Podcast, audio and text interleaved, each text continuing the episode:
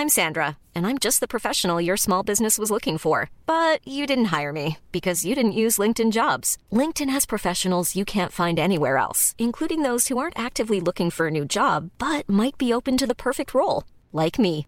In a given month, over 70% of LinkedIn users don't visit other leading job sites. So if you're not looking on LinkedIn, you'll miss out on great candidates like Sandra. Start hiring professionals like a professional. Post your free job on linkedin.com/people today.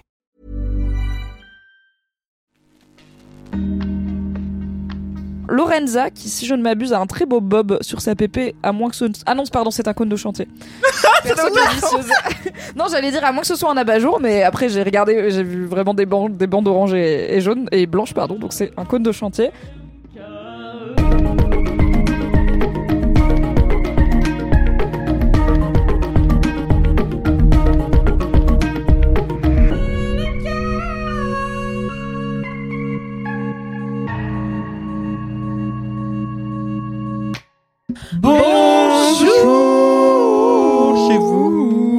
Bonsoir, bon après-midi et bienvenue dans un nouvel épisode de Laisse-moi kiffer, quel plaisir Je suis toujours Mimi Hegel, je suis toujours l'animatrice de Laisse-moi kiffer car on ne change pas une équipe qui gagne. Et en parlant d'équipe qui gagne, on a une équipe de choc avec nous aujourd'hui. Je vous dis ça tous les jeudis, mais c'est vrai tous les jeudis. Vrai. Donc vous pouvez pas vraiment m'en vouloir de vous donner des fake news car c'est réel, c'est validé par Mediapart ainsi que l'INSEE. On a une équipe de choc dans tous les épisodes de Laisse-moi kiffer. Et aujourd'hui, on va apprendre à se connaître en posant une question qui m'a été inspirée. Alors je vais retrouver le nom en attendant parce que j'ai pas bien travaillé.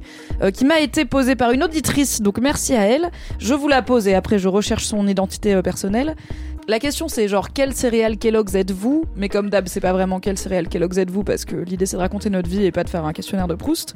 Donc c'est- c'était quoi la céréale Kellogg's iconique de votre enfance? Vous étiez dans quel team? Il y a des teams Chocapic, il y a des teams Miel Pops, il y a des teams pas Kellogg's si jamais vous êtes là. Moi en fait je suis bobo et ma mère me donnait des flocons d'avoine à rien. et ben c'est possible. C'est peut-être un peu visé pour la personne qui a une daronne nutritionniste qui sait que des Oui, boules de oui. sucre dans du lait c'est peut-être pas le meilleur petit déjeuner pour des enfants. Du coup vrai. voilà, c'était quoi votre petit déjeuner d'enfance euh, avec une petite emphase sur les céréales? Mathis, qu'est-ce que Euh, tu mangeais le matin comme céréales quand tu étais petit? Alors moi, dès l'âge de 0 ans, j'étais porté sur l'éclectisme, donc j'aimais. Donc j'aimais le jambon finalement au petit déjeuner ainsi que les coquillettes. Alors non, car je n'ai pas grandi en Alsace.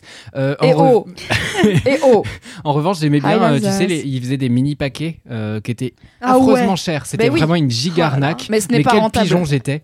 Et parce que du coup, ça te permettait de varier des céréales et Ah j'étais ouais. en mode comme ça, je ne me lasserai jamais.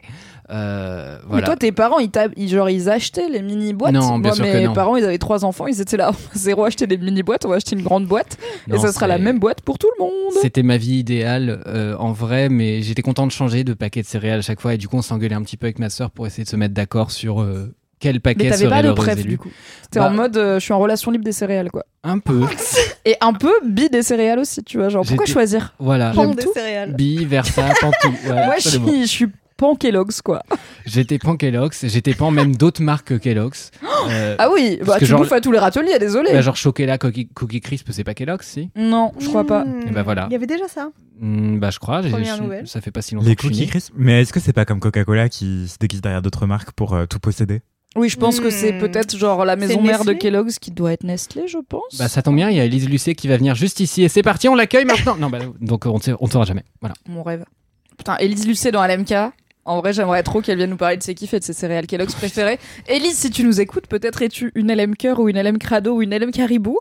Viens donc. Une LM Cache Investigation finalement. Une Waouh Ok, donc Mathis choisit de ne pas choisir. Et c'est véridique. Oui, mais c'est vraiment, ouais. Toute ma vie était en fait définie par ce que je mangeais le matin. euh. Je, je sais qu'en tout cas, le petit déjeuner, c'était un moment que j'aimais à la fois beaucoup d'un point de vue euh, bah, nourriture, Gustatif. euh, c'est mieux dit, mais c'est pareil. Euh, Tu vas pas me tester sur les termes culinaires et de tout ce qui a rapport à manger, Mathis, car je pense que c'est mieux dit, mais c'est pas pareil. Oui. Euh, en revanche, euh, c'était un mauvais moment d'un point de vue misophonie, euh, parce que mon père a la mauvaise idée de manger en faisant du bruit, ce qui est J'ai extrêmement des membres pénible. de ma famille qui mangent la bouche ouverte qui. Voilà. Et du coup, le matin, je trouvais 30 000 excuses pour m'occuper au lieu de petit déjeuner. Et du coup, je me foutais un, un peu en retard et j'étais obligé de manger super vite après parce que j'attendais que mon daron, avec ses yeux mi-clos le matin, là, parce qu'il venait de se réveiller, finisse de manger son affreuse banane qui trempait dans son café ou je sais pas. Quoi? Je sais pas, c'était affreux. Moi, je trouve affreux. pas ça si choquant. Je pense que ça peut être assez intéressant Une banane trempée dans un café Non, Genre, je pense qu'un pas- défaire café banane, je suis là, why not? Une Oui. banane juste trempée dans du Je café pas. chaud, c'est juste liquide, ça coule dessus. Il est totalement possible que je raconte n'importe quoi. Ce qui compte, c'était le bruit dans cette histoire. Un bruit mou. Je n'étais pas. On n'est pas sur un crunch, tu vois, j'étais pas, pas, un dans la bouche de mon père, mais Oh là Allez, Anthony Vincent, c'était quoi ton petit rapidement. Attends, j'ai Euh, retrouvé, pardon. Merci beaucoup à Audrey qui m'a soumis cette question en me disant Bonjour Mimi, je suis en train d'écouter LMK et j'ai une inspiration questionnaire de Proust pour vous, car en vrai, ça en dit long sur la personnalité de la personne. Quel céréale Kellogg's étiez-vous plus jeune? Moi, je me rappelle que j'étais Cheerios ou Coco Pops, mais ma sœur aînée préférait les cornflakes. Quelle idée Oula. Donc, c'est est ce qu'on avait malheureusement au petit déjeuner. Merci Audrey de nous avoir partagé ton traumatisme et euh, de nous avoir inspiré cette question. Anthony. Vincent. Oui, alors mon, mes, mes céréales préférées, oui, ma mère était nutritionniste et je ne mangeais pas beaucoup de cornflakes. Hein, euh, à la surprise de personne, je mangeais des petits déjeuners très équilibrés avec une boisson chaude. Il faut toujours commencer par la boisson chaude car le corps vient de se réveiller et qu'il faut rompre le jeûne par une boisson à la température du corps. Euh, ensuite, un produit Donc avec chaude des- mais pas brûlante. Voilà. Sinon, Mais attends, mais quand t'étais gamin, c'était quoi ta, boi- ta boisson chaude euh, Parce que moi j'imagine que t'étais pas au café à 9 ans, quoi. C'était le chocolat chaud. Euh, Avec du lait de vache Avec du lait de vache, oui, parce que ma mère est omnivore et euh, pas du tout végane et pas prête de l'être. Et du coup, elle, elle adore euh, le lait de vache. Et donc, oui, j'ai grandi en mangeant plutôt des flocons d'avoine, euh, le Quaker, le- la marque Quaker. Euh, c- ce Ah n'est ouais, pas un les placement trucs de personnes qui veulent être en bonne Ah là santé, là. avoir un bon transit, quoi. Ouais, ouais, C'est le l'option saine du rayon céréales industrielles. exactement. C'est le truc le moins fun qui soit. Euh, c'est les Un flocons peu. d'avoine avec de l'eau, euh, un fruit, pas du lait avec de l'eau, Et- quoi. Sans sucre? Sans rien? euh, avec des fruits? Les sucres des fruits? Sucre un peu de cannelle. Mais un franchement, c'est délicieux. de Enfin, oui, Non. cannelle et noix de muscade, oui. Mais Ah je bah crois ça que- va. Je crois qu'il était déjà raconté dans LMK à quel point j'adorais le porridge. Oui, Il y a mais- Ah, moi aussi j'adore le porridge. Mais Euh, c'est Ah, mais voilà, tu c'est rajoutes- arrivé après mes 20 ans, quoi. Quand j'étais enfant, j'étais pas Voilà. porridge. Bon, voilà. Non, mais pour répondre à la question, quand j'avais le loisir d'avoir le droit à des cornflakes industriels, eh bien, je mangeais des miel pops. Euh, j'ai eu un gros trou de mémoire, mais je trouvais ça délicieux, infamement sucré, mais vraiment. Mais tu m'étonnes la dose de sucre que ça devait te filer à Une toi qui n'étais explosion. pas habitué à. Enfin, Ouais. si pour toi le sucre c'est. bah, Il y a des tranches de pommes dans mon porridge de Quaker. Ouais. Les Oh. miel pop, ça doit être. Ah Ouais, ouais, j'étais là, genre, waouh, ça LSD, quoi. croustille, et après ça fond dans la bouche. et c'est- Mm. J'étais là, genre, mais c'est incroyable, et j'adore ça le sucre le lait en plus tellement il y a Ouais. du sucre Ouais. dedans. Ouais, c'est Ouais. incroyable. Mais c'était pas un petit déjeuner, c'était un appel à l'aide en vérité. Enfin, tu peux pas donner Les ça à un enfant et dire bonne journée. Non, mais c'est Non. très bon, les miel pops. Le, le, le truc avant, là. Le Ah, le porridge Ouais, la brique. En là. vrai, il vaut mieux donner du porridge avec une pomme à un enfant que lui filer des miel pops en termes de nutrition et tout, tu Oui, vois. moi, et deux, Moi, c'est la santé mentale qui compte. peut-être d'aventure gustative, Mathis. Peut-être que c'est ça qui ouvre les papilles à autant. J'ai euh, trop de entendu le mot gustatif dans ce podcast, j'ai envie de partir, de Ça fait deux quit. fois, c'est que le début. Je on est je à suis, je suis l'intro. trop mauvais en marketing pour me rendre compte, mais je me dis que faire adopter un geste alimentaire à des enfants, c'est le meilleur moyen de les fidéliser pour la vie. Et que du coup, les industriels qui ont inventé les cornflakes doivent avoir des... enfin, énormément d'argent. Mais tu sais que le mec de Kellogg's, monsieur Kellogg's, il est. En fait, c'est lui. Alors, vraiment, genre, on dirait que j'ai 50% des infos, mais cette info est vérifiée, ok. C'est Patrick Kellogg's. Non, c'est Jean-Michel Kellogg, il s'appelait vraiment, je crois, Monsieur Kellogg. Et parce que. Kellogg's, c'est les céréales de Monsieur Kellogg, du coup, et c'est Ouais. un Américain. Et en fait, c'est lui qui a instauré l'idée de le petit déjeuner, c'est le Le repas le plus important de la journée déjà. Et il était full anti-masturbation. Et il Oula. était perçu, ouais, parce qu'il Rapport pensait que Même la masturbation, ça corrompt la jeunesse et tout. Et il pensait notamment, je crois, Trouver petit déjeuner et tout, ça, en, enfin, en gros, ça limite la tentation de se masturber. Donc il y a tout un lien normalement entre les Kellogg's et la masturbation, notamment des jeunes garçons. Voilà. J'ai tellement de contre-exemples en tête. Oui, je ne pense que pas que c'est pas. scientifiquement vérifié. je ne pense pas qu'il y a moins de masturbation chez les adolescents et préadolescentes qu'avant l'invention des Kellogg's. Mais en tout cas, il s'est battu pour ses convictions. C'est vrai. Qui Ok, j'étais euh, pas à du tout prêt à ce rapprochement. Je suis hyper choqué. Je pensais que c'était quelqu'un qui avait découvert euh, qu'on pouvait faire souffler des céréales et qui s'est dit Waouh, je vais les vendre à des enfants. euh, comme ça, ils vont en acheter toute leur vie. Et... Bah, c'était à la fois évidemment très capitaliste euh, ce qu'il a fait dans sa vie puisque c'est quand même Kellogg's à la fin mais il y avait un vrai truc idéologique derrière, tu vois, de il faut sauver la jeunesse euh, des travers, euh, évidemment, full, euh, full chrétien, euh, donc des travers euh, du péché, quoi. Ok. Du profit. Grâce à des miel pops. Du profit des traumas, les États-Unis en une phrase. Mais, mais Oui. je- je- je- j'ai Et un oublié, peu de religion, saupoudré comme ça. j'ai oublié de dire que mon autre petit déjeuner préféré, lorsque ce n'est pas du porridge Oh, ou des miel pops, c'est euh, juste des tranches de pain de mie avec du beurre de misel. Mais c'est vraiment genre Non, mais ça, oui, genre, un- c'est du bon pain de mie et du bon beurre, on est, bien sûr, pas Et de vous. c'est- hein. C'est pas cher en plus, enfin, c'est pas très cher. Maintenant, le beurre, ça coûte une, fortune. euh, Tout se perd.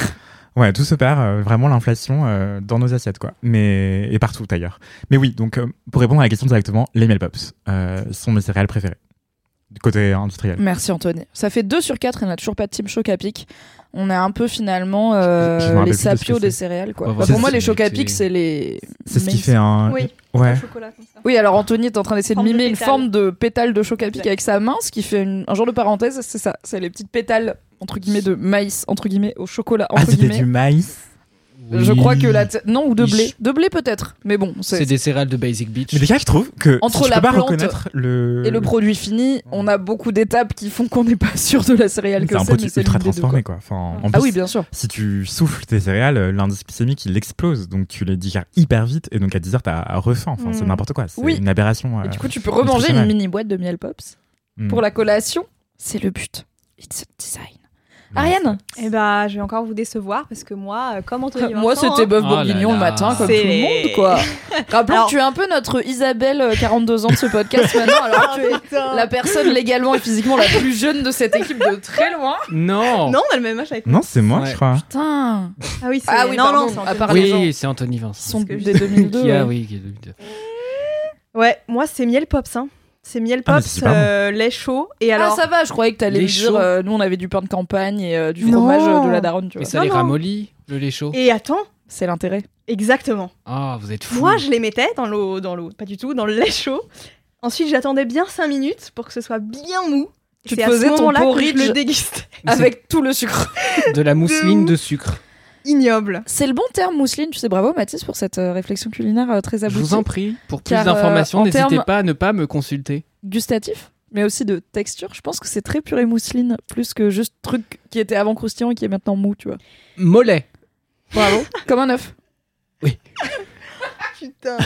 J'aime globalement les trucs mous. Hein. Je suis très team Ah. tremper les aliments et tout. Et ben, J'adore. on a notre petite. Ouais, 70 voilà, c'est le ans, titre finalement. d'épisode. J'aime les trucs mous.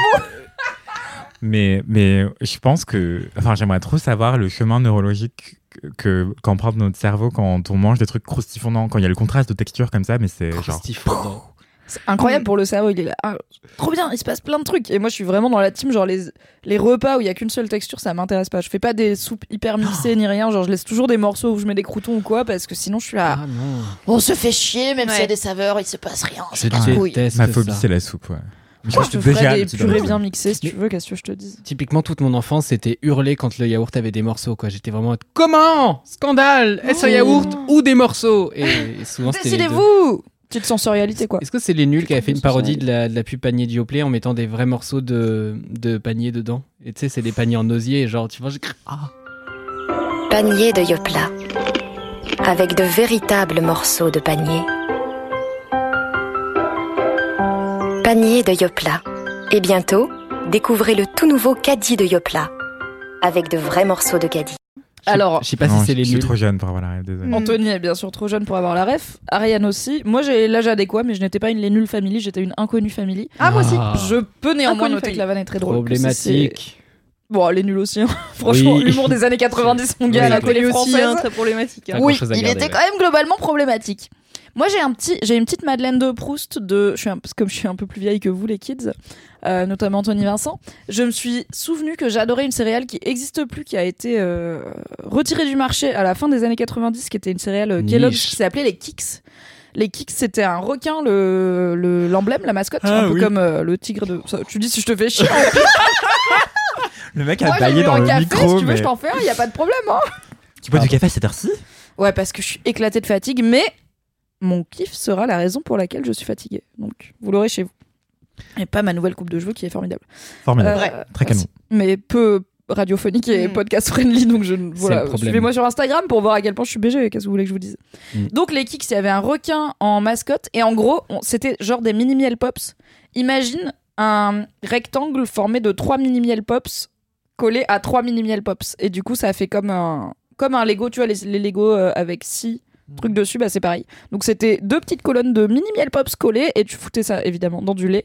Et du coup, il y avait encore plus de croustilles fondant parce que 6 mini miel pops au lieu d'un gros miel pop, ça fait autant de textures où il y a des endroits qui vont rester croustilles, des endroits qui vont devenir fondants et tout. C'était pas mal, tu vois. Et je sais que- pas pourquoi ça a été discontinued, mais ça ne devait pas assez performer euh, face à la concurrence des miel pops et des frosties, I guess. Ça doit être super cher de thermoformer tout ça en fait. Enfin, Aussi, oui. Je pense Mm. que c'est plus rentable de faire juste des miel pops euh, que des kicks.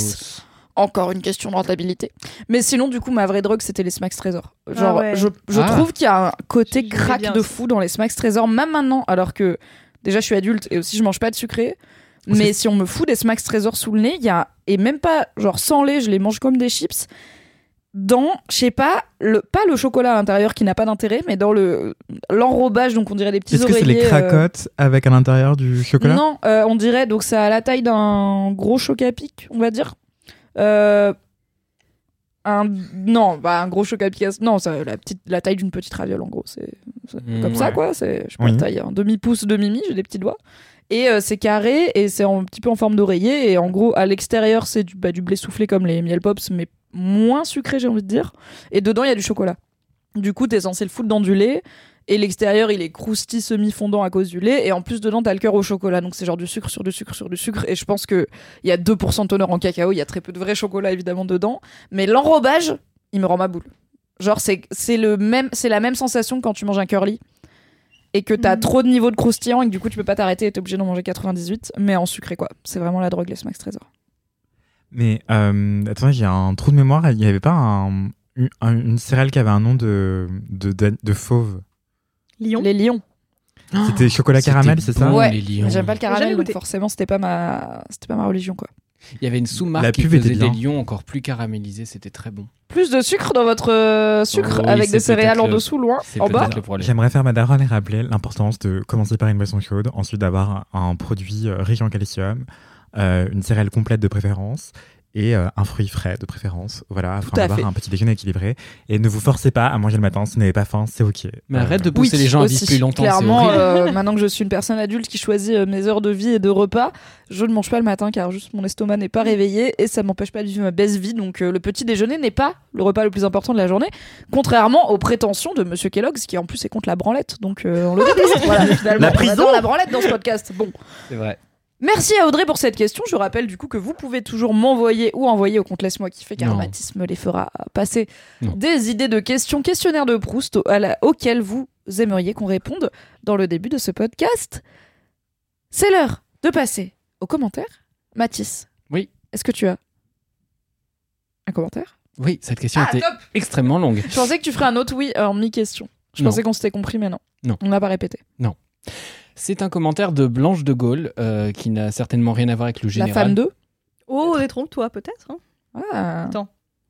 Si j'étais la, la petite fille ou l'arrière-petite nièce du général de Gaulle, je pense que je m'appellerais de Gaulle parce que je serais là. Qui va croire que je suis une vraie, tu vois, personne? C'est hyper chelou pour lui de s'appeler comme un aéroport. Du coup, euh, Blanche de Gaulle me dit Hello, je t'écris car je suis en train d'écouter le LMK saison 6, épisode 13. euh, Très précis. Et que je me suis dit que ça pourrait t'intéresser et maybe être une anecdote de star. Ah, pardon, j'avais pas vu ça. Bon, bah, du coup, d'une pierre deux coups, hein, désolé. Bref, je suis comédienne et récemment, j'ai eu l'occasion d'aller à la Comédie Saint-Etienne. J'aime beaucoup cette salle. Et j'y ai vu Othello, donc euh, le Othello que j'ai vu. Et j'ai rencontré Adama Diop, donc celui qui jouait Othello dans la mise en scène de Jean-François Sivadier que j'ai vu. Bon, euh, bon, anec- bon anecbof, pardon, parce que je n'ai pas osé lui poser de questions. Mais heureusement, j'étais avec une vingtaine d'autres personnes qui lui ont pas mal posé la question du racisme. Et il nous a dit à quel point ça avait été dur pour lui d'assumer ce rôle et qu'il avait fait un travail euh, de mettre en lumière parfois. De, oui, de mettre en lumière parfois les autres comédiens, comédiennes euh, et montrer le, le- le racisme dans les répliques. Merci, merci pour Dramatis. Le monde avait besoin de ce podcast et bisous à vrai. toute l'équipe de LMK. C'est très mignon et je découvre le commentaire. C'est pour ça que je bute sur chaque mot et ça et le fait que je ne sais pas lire. Voilà. C'est dommage pour ton travail qui est parfois de lire des commentaires, mais plus de parler dans des micros, donc ça va. C'est vrai. Tu as bien Je peux- choisi. je peux dire n'importe quoi, tout va bien. Donc c'est un commentaire anecdote de star et référence à un de tes derniers kiffs. Franchement, triplette gagnant. C'est vrai. Bravo. Merci. Merci Anthony beaucoup. Vincent. Oui, j'ai un commentaire qui vient de tomber et je trouve ça formidable Amazing. le timing. Euh, D'ailleurs, j'en profite pour rappeler aux gens, si vous pensez à ma mémoire de poisson rouge, envoyez des commentaires à Anthony VNCT Anthony avec un H, A-N-T-H ou N-Y-V-N-C-T, euh, à 16h30. Le jeudi vers le jeudi. 16h15, 16h30, c'est un bon moment pour envoyer à Anthony vos retours. Parce Voilà, que c'est peut-être à 16h45 le jeudi qu'on tourne. Sinon, j'enterre. Sinon, je- j'oublie. euh, je les retrouve pas facilement et tout. Mais là, Moi, ma technique, c'est que je fais un screen et du coup, ça se met automatiquement dans mon album capture d'écran de l'iPhone. Et du coup, bah, dès que j'ai besoin d'un commentaire, je remonte mon album capture d'écran parce que si je remonte mon album photo global, il y a trop de, News de choses. Ah. non, très peu de nudes dans ma vie. Beaucoup de photos de mon chat. hein. Des nudes de mon chat. euh, le bide a l'air euh, comme une chagasse, mais euh, je suis pas dans la nude énergie. Les Le chats, c'est ne fait chagasse. pas ce jeu de mots. Euh, eh bien, j'ai un super commentaire hyper intéressant de Marceline Van Boom Boom. Vous pouvez aussi m'envoyer des commentaires débiles, les gens. hein. Je ne discrimine pas les commentaires. Euh, Bravo cite- pour ce hâte, Marceline Van Boom Boom. Je trouve ça super. génialissime. J'adore cette personne. Euh, eh bien, je cite. Hello Anthony, merci pour tes recommandations dans LMK. Je vais me précipiter sur le documentaire sur France 5. Pour rebondir sur le fait de lire du théâtre, j'ai moi-même fait des études de théâtre et je ne trouve que des points positifs au fait de lire des pièces. Tout d'abord, ça nous permet d'avoir accès à une œuvre sans attendre qu'elle soit mise en scène et accessible. Ça dédramatise également la timidité des personnes qui ne se sentiraient pas à leur place dans une salle de théâtre, car cela reste un événement social, il ne faut pas l'oublier. Et enfin, cela nous apprend qu'il n'existe pas un seul point de vue sur un texte. En le lisant, nous devenons chacun interprète et metteur en scène. C'est très riche. Euh, je fais une petite pause dans ce commentaire qui est brillantissime et très bien euh, séparé Mhm. en paragraphes. Vraiment, j'adore. C'est un plaisir à la lecture. Pour dire que. Donc, euh, envoyez des commentaires débiles à Anthony, mais soignez la mise en page quand même. On n'est pas des bêtes. Sautez des lignes, mettez de la ponctuation, Voilà, s'il vous plaît. Pensez à mes petits yeux. L'homme est auteur, finalement. Mais ce que je voulais dire, c'est que c'est trop beau comme image. Effectivement, oui, on devient interprète et metteur en scène quand on lit dans nos têtes euh, des pièces de théâtre ou même des romans ou d'autres choses encore. Et euh, ça stimule l'imagination, ouais, c'est génial. Je reprends la lecture. Et enfin, cela nous apprend qu'il n'existe pas un seul point de vue sur un texte. Non, pardon, ça c'est ce que je viens de lire. Et petit clin d'œil à Mimi, ce sont également Hey des textes qu'on peut se lire les uns aux autres. Et entendre les mots résonner leur donne souvent une nouvelle Mhm. couleur, un Ça, nouveau une sens une nouvelle, nécessi- une nouvelle nécessité. Passe une belle journée. Voilà, merci beaucoup Marceline Von Boom Boom pour ce commentaire Oui. euh, très très lyrique et euh, très intéressant avec euh, plein d'arguments. vraiment, lisez, lisez, lisez si vous le voulez et si vous le pouvez, c'est super. N'hésitez pas du coup à m'envoyer en DM at MYMYHGL sur Instagram les pièces de théâtre que vous estimez être les meilleures à lire à une personne qu'on aime à voix haute ou à se lire mutuellement avec une personne qu'on aime. C'est pas forcément des trucs avec des sujets romantiques, mais du coup pour moi, il faut que ça soit bah, pas trop long euh, déjà de base parce que si c'est un... Enfin je, je sais pas s'il y a des pièces de théâtre qui font genre 300 pages, mais je me dis que c'est long Oui. à se lire et qu'on perd le fil. Tout existe. Voilà, il doit y avoir des trucs assez longs. Et euh, alors moi, je sais que quand je lis des livres à voix haute, je suis pas vraiment dans une démarche d'acting. Genre, je vais mettre un peu d'intonation dans les dialogues, mais je vais pas euh, jouer des personnages divers et variés. Quoi, je suis pas comédienne, donc euh, peut-être un truc avec pas 1200 personnages à l'identité hyper marquée parce qu'après on se perd. Mais en vrai, oui, euh, je pense que lire un petit euh, un petit huis clos euh, avec avec quelqu'un qu'on aime, ça doit être sympa. Peut-être pas très feel good, car Sartre, ça l'est rarement, mais sympa. J'ai cité la seule pièce de théâtre Sartre, oui, que je me même. souviens avoir vue sur scène dans ma vie avec Cyrano de Bergerac. Voilà. Merci Anthony pour ce commentaire. Très bien mis en page. Ariane, est-ce que tu as eu des commentaires sur ton premier Bah, bien passage sûr que non, puisque l'épisode n'est pas en. Mais scandale quand même Les LM Crado, vous pourriez prendre un peu d'avance s'il vous plaît et écrire à Ariane que vous ne connaissez pas pour lui dire c'était super ta prestation dans LMK que je n'ai pas encore écouté. J'attends. On attend. On a, on a pris trop d'avance dans les épisodes, ce qui fait qu'on est prêt jusqu'en. Là, vous, vous écoutez peut-être ça en 2027, on ne sait pas. Ah bah tenez-nous au courant de ce qui se passe parce que pour nous c'est déjà la hesse. J'espère qu'en 2027 ça va mieux et que attends les élections c'était 2022. Eh bah et que 2027. j'espère que vous avez élu la gauche, hein Là on est en avril Lionel Jospin donc si on est en avril 2027, j'espère que vous avez élu Lionel Jospin ou autre représentant ou représentante qui sait de la gauche à la présidentielle, bien sûr. Lionel Le Jospin. Lionel Le Jospin, la fille d'eux. Non, rien à voir. Pas un baby. voir, Elle s'est faite toute seule, c'est juste un. Elle s'appelle aussi Lionel Jospin. je crois qu'il y a la fille de Lionel Jospin qui s'appelle Eva Jospin, qui est une superbe artiste. euh, J'adore son travail. Voilà, Ah, parenthèse. Bravo à elle. J'espère qu'un jour sera ton kiff. Voire l'invité de Laisse-moi kiffer, on ne sait pas. J'ai un commentaire très bref de emoji zèbre, lo emoji clown, des choix que j'aime bien. Lorenza, qui, si je ne m'abuse, a un très beau bob sur sa pépé, à moins que ce. Ah non, pardon, c'est un cône de chantier. Non, j'allais dire à moins que ce soit un abat-jour, mais après j'ai regardé, j'ai vu vraiment des bandes, des bandes oranges et, et jaunes et blanches, pardon, donc c'est un cône de chantier. Lorenza m'écrit tout simplement Incognito, meilleur film, là où le Weebulling en slip, c'est juste iconique, c'est devenu mon projet de vie en fait. Et. Lorenza a raison. Je rappelle qu'Incognito est un film avec Benabar et Franck Dubosc, que peut-être trop peu de gens ont vu. Qui est très bien. Non, mais Kalindi me shame alors qu'on est dans la Fatal Family toutes les deux, mais Incognito, elle a décidé que non. Je rappelle qu'Incognito est un banger. J'ai envoyé ce commentaire à ma petite sœur qui est fan d'Incognito aussi. Elle m'a dit précision pendant la scène du Weebulling. Franck Dubosc n'est pas en slip, il n'a pas de slip. C'est bien, justement. Tu n'as bien qu'un frigo. On vous en a déjà parlé. Oui. Putain, on avance hyper vite sur cette intro, c'est fou. Du Ah coup, bah, on va s'autoriser, en plus de l'anecdote de Star qui était un peu contenue dans le Oui. commentaire, une petite vie de bolos. Bien sûr. Et puis après, eh ben, on passera au kiff, c'est fou.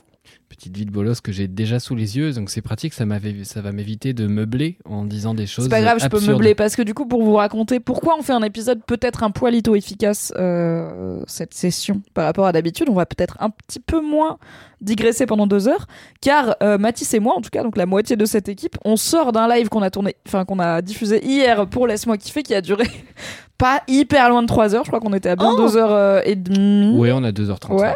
Euh, Il y avait Kalindi, il y avait Alix, c'était super. On a parlé de lampe en forme de sac de billes ou l'inverse, je ne sais plus. C'était très bien, mais du coup, on a déjà bien causé et on s'est dit qu'on s'était peut-être un petit peu perdu en termes de timing. Et puis on n'a plus Donc, rien à dire, quoi. C'est... on n'a plus rien à se raconter, voilà. on C'est censé tout. durer combien de temps le live Hmm. En vrai, le live, comme il y a mini kiff et gros kiff, pour moi, on est censé être sur deux heures. Mais comme les épisodes normaux durent déjà un peu plus d'une heure et que quand il y a Kalindi et Alix dans la même pièce, le temps est une construction sociale finalement. C'est vrai. Donc, euh, ouais, deux heures et demie, trois heures, c'est un bon live quoi. Ok. Alors, je crois pas l'avoir lu, une vie de bolos de Emma. euh, qui dit Cher LMK, euh, j'entends que vous êtes en rade de vie de bolos, aussitôt dit, aussitôt fait, en voilà une. Donc, N'hésitez pas à être des bolos afin de nous raconter nos- 2012. vos anecdotes. C'est vrai. Cette histoire se passe il y a environ un an et demi en plein hiver allemand où il fait nuit à 16h sous fond de carence de vitamine D et petite déprime hivernale. Mon cours de composition a lieu le jeudi soir en toute fin de journée. La semaine est un peu stressante, je suis fatigué, j'ai du temps avant ce fameux cours et je décide de rentrer chez moi une heure pour me reposer. Allongé dans mon lit, je me dis qu'une petite branlette me ferait le plus grand bien. Prends ça Kellogg's. Hâte, monsieur Kellogg, tout à fait. Et euh, elle nous dit ellipse temporelle, je suis en cours de composition, écarte les jambes car le woman spreading c'est super. Bref, tout se passe pour le mieux. Je rentre chez moi après le cours et découvre mi-horrifiée, mi-morte de rire que tout le monde a pu apprécier les motifs de la culotte que je portais en dessous. Voilà, bisous à vous, vous n'êtes pas... Attends, attends, Mathis, j'ai rien compris. Mais la attendez, personne, elle a une d'explications que vous, hein. elle s'est hein. branlée en cours, elle a un trou dans son pantalon. Qu'est-ce qui se passe? Pourquoi tout le monde a vu son slip? C'est très confus. Voilà, bisous à vous. Peut-être qu'elle a une petite éjaculation qui a rendu sa culotte, son pantalon transparent. Peut-être, ma braguette était ouverte tout ce temps-là, j'ai obligé de la fermer après Ah. m'être fait plaisir. Voilà, vous m'interrompez avant que j'ai fini. Mais non, mais il faut que Mais tu c'est relises un- depuis le début parce que là, je suis perdue. Non. Si. Non. Si. Elle s'est branlée chez elle. Après, elle a eu son cours. Euh, elle a La woman, braguette ouverte. elle a woman spreadé avec sa braguette ouverte. J'ai oublié de la fermer après m'être fait plaisir avec la coupe de mon pantalon. Impossible de ne pas rater ce détail et donc de ne pas apprécier les petits motifs de ma culotte. Après, c'est pas bien grave. Enfin, grave. J'ai envie de vous dire- bolos. Hein. que euh, dans les derniers défilés de mode dernièrement, cette dernière saison, on a pu voir réapparaître sur les podiums le sagging, qui consiste à laisser dépasser Ah, ses oui. sous-vêtements. Et en fait, on peut le faire de Le manière plus ou qui moins. dépasse, le boxeur qui dépasse, tout Exactement. ça. Et on peut le faire de manière plus ou moins euh, évidente, délibérée et créative. Ça peut être juste effectivement le string qui dépasse ou le caleçon qui dépasse ou le- le- l'élastique d'un boxer. Ou alors de façon beaucoup plus créative euh, en gardant euh, sa braguette grande ouverte et son pantalon grand ouvert sur un deuxième pantalon ou sur un caleçon qu'on aura évidemment choisi en fonction. J'ai vu ça dans Ouais. parce que je suis très cultivée. J'ai vu ça dans Perfect Match, euh, la télé-réalité de Netflix qui est la genre Avengers de toutes les télé-réalités éclatées de Netflix, où c'est que du coup des meufs et des gars qui traînent en bikini, et en maillot de bain toute la Oui, journée dans des villas somptueuses en prétendant essayer de trouver l'amour. Et il y avait une go. Elle s'est dit, je vais mettre un bikini frais, tu vois, normal. Et j'étais là, bah ok, bah normal, fais ça. Mais après, elle s'est dit, mais j'ai quand même un peu envie d'être habillée parce que je peux pas traîner en micro bikini. Et à chaque fois vraiment que je vois ces meufs, je suis là, t'as quand même la foi avec ce bikini. Il y a no slut shaming dans ce que je dis, mais c'est juste que moi, je serais perpétuellement consciente de. Il y a les caméras de Netflix sur moi et vraiment t'éternues du mauvais côté, on va voir ta chatte ou ton téton. Enfin, c'est des. Il y a vraiment très peu de tissu, donc il faut avoir la foi dans ces bikinis. Donc bravo à elle. La Mais ou des antihistaminiques. Mais même, tu vois, genre, je sais pas, tu trébuches. Peut-être tu es, tu es maladroite vrai, comme vrai, moi, ça arrive. Et c'est aussi des émissions où ça picole un petit peu, quoi. Euh, et la go s'est dit je vais mettre un petit bikini. Et elle s'est dit je vais quand même mettre un jean. Mais du coup on verra pas que mon petit bikini Sous il est bikini. sexy. Donc elle a ouvert en grand son jean et elle a retroussé les pans de son jean sur les hanches. Mais du coup bah comme son jean il est pas spécialement fait pour ça genre il pendouillait toute la journée et elle passe sa vie dès qu'elle se levait et qu'elle marchait à le retenir et à le remonter. J'étais la girl. Ferme ton jean c'est pas grave. On voit Choisis. que t'es bonne. Y a pas de problème. Mais choisis tu n'es pas à l'aise. Et deux, deux épisodes après il y a une autre meuf qui était un peu la reine la queen bee de la villa qui a fait pareil. J'étais là un ça copie hein. Je vois que ça copie les idées, voilà. Ça me rappelle une anecdote tragique euh, que je vais raconter de manière très courte. J'ai fait du sagging malgré moi euh, quand j'étais en CE1 parce que j'avais un pantalon très large. Enfin, en fait, euh, j'ai toujours été une comment on dit une tige, Brindille. brindille, voilà, Euh, un fuseau, euh, fusain, fus- f- Un fuseau. Un fusain, c'est pour dessiner. Un roseau. un roseau, Matisse Un roseau, bambou. super. Bref, vous l'avez quoi Et du coup, enfin bref, je perdais mon fut quoi. Matisse roseau, putain, je l'ai même pas eu. Oui, bah vous l'aurez après, qu'on enchaîne un peu. Euh, et du coup, j'avais un caleçon dont j'étais pas particulièrement fier ce jour-là. Enfin, encore que est-ce que j'étais fier de mes caleçons, c'est un je ne sais pas, grande question. Est-ce que du tu l'es actuellement? Est-ce que tu dirais qu'en 2023, tu es fier de tes caleçons? J'ai mes journées euh, avec et mes journées sans. Voilà. Très bien. C'est comme ça. Il faut que j'en achète euh, des nouveaux. Voilà, vous saurez tout. vous savez beaucoup sans, trop de choses. sans caleçon ou sans caleçon que t'aimes bien? De quoi des journées sans? Ah non, des journées sans caleçon que j'aime bien. Ok. Non, Mais avec caleçon, mais pas un truc que t'aimes bien. Mais C'est des gens qui font du colo... co- pas colombo. Du corando. Du commando Oui, Pourquoi on n'arrive plus à commando, trouver nos mots? C'est terrible. Quand on dit euh, je, je suis je- I'm going commando, ça veut dire qu'on ne porte pas de sous-vêtements. Ouais. En tout cas, pas de sous-vêtements du bas. Alors, Mais ça dépend quel pantalon tu portes. Par exemple, le pantalon que je porte actuellement, et ben, j'aurais pu ne pas mettre de sous-vêtements. Et généralement, je fais des strings de danse pour ce pantalon. Aujourd'hui, je ne l'ai pas fait. Euh, mais j'ai mis un sous-vêtement. hein, euh, voilà. Euh, Too juste, much il se voit, information. quoi. Euh, quoi too much information. Pardon, excusez-moi. Non, chat. personne collègue. Pas du- bah oui, peut-être parce que vous, vous êtes collègues et vous travaillez ensemble. moi, Non, je suis là. toi- Non, mais j'ai un pantalon. Je plaisante. T'as un pantalon et un sous-vêtement, ça va, c'est bon. C'est bon. Mais avec ce pantalon, il m'arrive aussi de le porter ouvert, car c'est un pantalon à pont qui remonte très haut et qui est vraiment. euh, T'as baissé, remonte le, le bitonio dessus, ouais. Voilà, super. Désolée. Formidable. C'est un pantalon qui est très taille haute et euh, ça m'arrive de le porter avec des bodys euh, qui sont échancrés sur les hanches. Et pour faire profiter la galerie, eh bien, je le porte complètement ouvert en fait, le, le pantalon. Euh, mais j'ai ah, un j'ai pantalon fermé un peu comme ça et j'avais jamais pensé à le porter ouvert. Voilà. Donc peut-être je vais faire la chouin Voilà. cet été grâce à toi, Anthony Ah, de Vincent. rien, de rien. En voilà. Vincent. Vraiment le, le sous-vêtement apparent, euh, tendance 2023. Eh ben, j'ai fait la chouin euh, avant vous en CE1 et ça, c'est c'était moins drôle, horrible. en En, en CE1. vrai, je me souviens que c'était vraiment humiliant de ouf et que du coup toute la récré, j'avais demandé à ma prof à rentrer Oh dans la classe parce que des filles se moquaient de moi, elle avait pas voulu. Elle avait pas, je sais pas, une ceinture, un petit foulard, un truc à Bah nouer ouais, de autour ouf. du pantalon pour le tenir, quoi. Des bretelles. Mais je crois que c'est ça ma avoir des bretelles dans notre salle de classe. Ouais, de ouf. Surtout à 8 ans, oui. c'est Mais c'est ça ma vilaine origin story en vrai. C'est là où tout a commencé. Waouh, mode, ça vient Ah ouais, vous là. vous moquez de moi, eh ben je vais me grimer, Eh casser ben, des je- choses. Je vais me moquer de moi plus que vous, mais dans un podcast. Et les gens ils disaient ah, ok, c'est quoi un podcast? Ah, tu, vous verrez. je suis dans le turfu, ok. Mais donc Anthony, tu confirmes en tant qu'expert mode qu'on n'est pas encore à avoir la braguette ouverte, c'est une tendance. Si on a que la braguette ouverte, c'est un oubli. Il faut ouvrir tout le pantalon pour être en mode, c'est dans la tendance. Ou est-ce qu'on a vu défiler des gens Être tendance à en la garde à Fashion vue, ouais. Week avec juste la braguette ouverte en mode? Eh ouais. En fait, il y a une marque qui s'appelle GmbH, comme les SALS euh, en France. Euh, oui, une société anonyme. euh, Oui, Enfin, c'est un statut. Une SARL. SARL. Oui. Ouais, ok. Euh, À responsabilité limitée. Société anonyme à responsabilité limitée. Ça, ouais. ça sent l'entrepreneuse, euh, Mimi. on Écoute, ça, je le savais avant et je le sais vraiment pas pourquoi. Il faut croire qu'en licence, j'ai retenu un ou deux trucs de mes trois ans de licence. Eh bien, il y a une Tu marque sarle. Ah. Waouh! Il y a une marque allemande qui s'appelle GmbH. C'est un peu comme si en France, on avait une marque qui s'appelait SARL, quoi. Hmm. Qui fait des pantalons avec double braguette. Et en fait, ils en ouvrent une sur deux. Euh, et c'est assez stylé. Et depuis, d'autres marques ont essayé de faire Double des et braguette superposée, pas une à non, gauche, une l'une à à côté droite. de quoi. l'autre. Une à gauche, une à droite. Ah, et du coup, t'en ouvres une des deux. D'accord. Oui. Mais il y a ça, je aussi comprends. d'autres pantalons, euh, d'autres marques qui font euh, une fausse ceinture avec braguette, avec euh, passant de ceinture. Et du coup, en fait, t'as l'impression d'avoir un jean sur un jean. Et du coup, le, le Ah, je jean qui est à l'extérieur, la braguette est ouverte et le pantalon est déboutonné. Hmm. Et du coup, tu vois le deuxième jean qui est en dessous. le fameux Gin Gin à flelou. Hmm. Vous l'avez chez vous. Oh Oh là. Waouh. Je vais de- euh, faire durer un peu cette intro alors qu'on était grave dans les temps, ça tombait Non. hyper bien parce que j'ai une autre question pour toi, expert mode. Mais je travaille plus avec Anthony tous les jours donc je peux pas lui poser sur Slack toutes Ah mes oui, random questions mode comme je le faisais avant. Allez, Je pourrais te les poser en DM, mais je viens d'y penser. Je des fois, Instagram a l'air de se dire que j'aimerais posséder, parce qu'ils me le proposent en publication sponsorisée, un jean avec une braguette qui remonte jusqu'à littéralement l'arrière et qui peut s'ouvrir sur le cul du coup. Et je suis là, est-ce qu'il y a vraiment des gens qui achètent, qui achètent et qui portent ça? Ou est-ce que c'est vraiment juste Instagram qui me fait croire que oui? Eh bien, ça, c'est un design qu'a fait notamment euh, Glenn Martin chez White Project. White Project, Y slash euh, Project. Euh, il a aussi fait une collection récemment pour Jean-Paul Gaultier. Et bref, euh, ce genre de pantalon, c'est d'inspiration fétichiste en vrai. Mais Oui, euh, Ça, je, de par d'autres euh, visites que je fais sur Internet, euh, eh je bien, l'avais. je pense que Instagram le sait, euh, connaît toutes autres visites. les cookies Et L'algo les cookies te poursuivent et te proposent des pantalons euh, pratiques pour. euh, Mais aussi petits- des dessins de ratons laveurs et des girolles. Donc je pense que Instagram a cerné toutes les nuances euh, de ta complexes personne. de ma personne. Mm, oui, Je pense oui. qu'on parlait de céréales tout à l'heure. Vous, vous savez maintenant que les cookies crisp. Mm.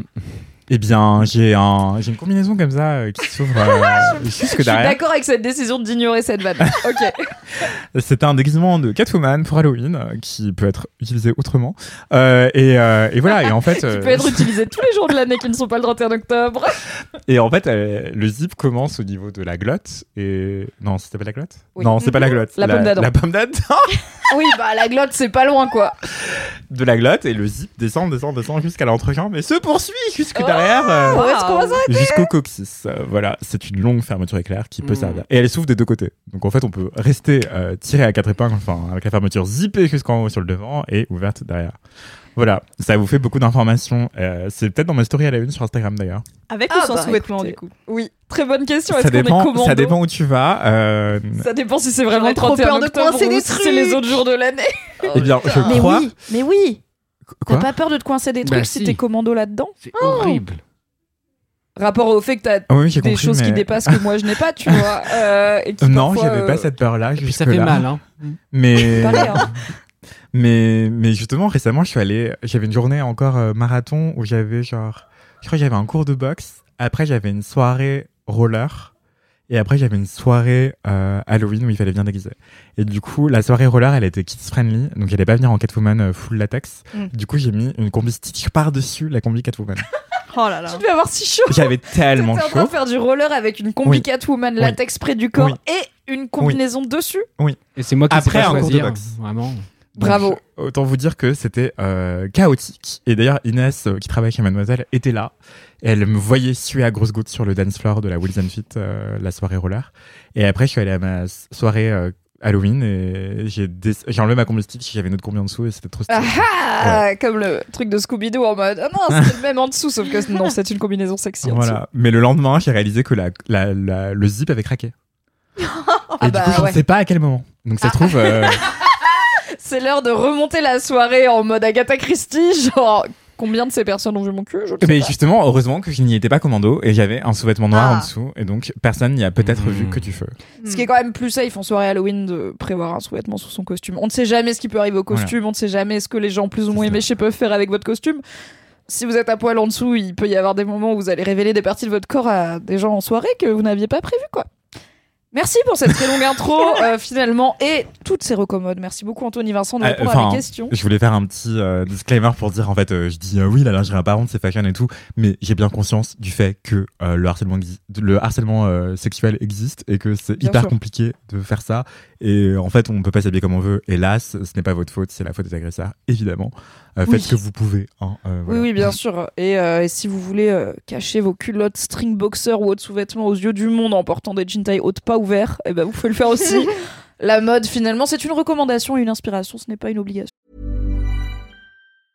I'm Sandra, and I'm just the professional your small business was looking for. But you didn't hire me because you didn't use LinkedIn jobs. LinkedIn has professionals you can't find anywhere else, including those who aren't actively looking for a new job but might be open to the perfect role, like me. In a given month, over 70% of LinkedIn users don't visit other leading job sites. So if you're not looking on LinkedIn, you'll miss out on great candidates like Sandra. Start hiring professionals like a professional. Post your free job on linkedin.com/people slash people today.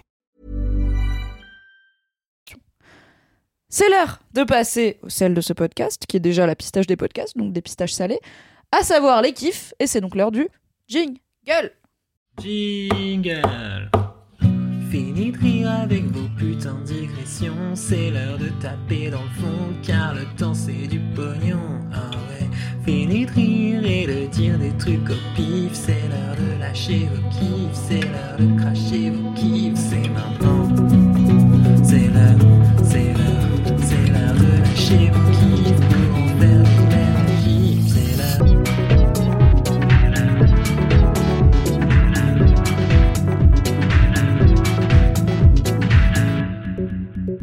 Waouh, merci, Valentin. Mathis, c'est quoi ton kiff? Eh ben, j'allais euh, changer mon kiff tout à l'heure et en fait, je me rends compte que j'ai pas tant de choses à dire si je fais ça, mais je fais quand même un petit clin d'œil parce que pourquoi pas, c'était d'écouter de la techno quand je suis en colère, car j'étais en colère, je vais mieux. Je n'ai pas comme Ah. kiff d'écouter de la techno quand je suis en colère. J'ai néanmoins une playlist techno que vous pouvez écouter qui s'appelle Rêver sa vie. Euh, Ne rave pas ta vie, vis tes raves. Putain. exactement. Alors, legit, je vais noter cette phrase et en faire un t-shirt à mon mec. Alors, Et comme ça, il va grave vouloir m'épouser parce que ça sera une pièce unique. Putain. n'hésite pas à me créditer quand tu voles mes blagues. Non, je pense pas. Je pense pas que je D'accord. vais faire ça. Je comprends. Mon kiff, c'est un site que j'ai découvert euh, par hasard, je crois, via Twitter il y a quelques semaines, qui s'appelle Queering the Map. Et en gros, euh, bah, c'est un site euh, qui en fait prend la forme d'une carte, comme vous voyez là, avec beaucoup, beaucoup de petits trucs noirs dessus. Et les Beaucoup petits trucs points. noirs, en fait, c'est des histoires. Et en fait, c'est des histoires que n'importe qui peut mettre en ligne. Et euh, je pense que c'est un minimum modéré, évidemment. Mais du coup, vous lisez des histoires de partout dans le monde et potentiellement à côté de chez vous. Et du coup, il y a des histoires de gens qui ont eu leur premier baiser, des gens qui se questionnent sur leur sexualité, des gens qui ont fait une transition. Et du coup, vous avez plein d'histoires queer. Et je trouve ça super chouette parce qu'évidemment, bah, il y a certains territoires où il y a beaucoup moins de, de petits pics. Mais quand il y en a, euh, c'est des histoires parfois très politiques. Euh, y, a, il y a des Oui, j'allais dire, là, tu nous as montré du coup la map euh, rapidement, euh, où on voit qu'en France et, en- et au Royaume-Uni, par exemple, il y a beaucoup, beaucoup, beaucoup de points. Et en descendant vers le sud, il me semble, bon, tu nous l'as montré très vite, euh, par exemple, en Afrique et dans les pays du Maghreb, il y a moins Ouais. de points, ce qui s'explique aussi par le fait que selon la liberté des personnes LGBTQ dans les pays, on a plus ou moins de facilité à raconter son histoire et même à la vivre, tout simplement. Exactement. Et du coup, vous avez des, vous avez des histoires très courtes et des histoires très longues. Il y a un endroit où c'est juste marqué Oh. Je ne sais pas. Euh, mais euh, voilà, il y, a- il y a plein de choses. Et puis, il y a, il y a des gens qui, sont, euh, qui mettent des messages un peu militants, un peu mignons. Et voilà, vous avez à la fois des premiers baisers à tel endroit. et puis, de l'autre côté, des trucs en mode Vous n'êtes pas seul. je suis là, j'existe, je nous vous emmerde. une un peu. Alors, ils sont tous en anglais. Il y en a un au nord du, des États-Unis, peut-être au sud du Canada. J'arrive pas à voir la frontière où c'est marqué I fucking hate this town. voilà. Euh, ce qui est triste euh, et relatable. Euh. J'en cherche parce que je veux pas trouver des trop longs parce que sinon c'est vraiment long à lire, surtout que c'est en anglais donc faut les traduire en direct. Oui, ce qui est euh, compliqué. Je le fais parfois sur euh, Twitch et à chaque fois je me dis pourquoi je, pourquoi je fais ça? Pourquoi j'ai décidé de lire Reddit en anglais à 10h30 du matin, un lundi, dans l'an de grâce Alors. 2023 Je ne sais pas. Je cherche s'il y en a en français en zoomant sur la fronce. en- La France La fronce, en- parce qu'il faut froncer les sourcils. en- Waouh. Hop, tu m'as ouvert la porte, nous nous sommes offerts nos cœurs, nos rires et nos corps une quantité de fois indénombrable à toutes les fois qui suivront et aux baisers passionnés que l'on brûle d'échanger. Relation à distance, of course, on connaît toutes. Oh. J'ai envie de pleurer. Vous Tout avez plein de évidemment, choses des comme ça. lesbiennes. Relation Évidemment. à distance, on connaît. Exactement. Donc voilà, vous avez plein de choses et quand on zoome sur la France, bah, vous voyez que euh, on identifie facilement les villes, etc. Mais du coup, Oui. euh, moi j'avais regardé par Il curiosité. y a des euh, clusters.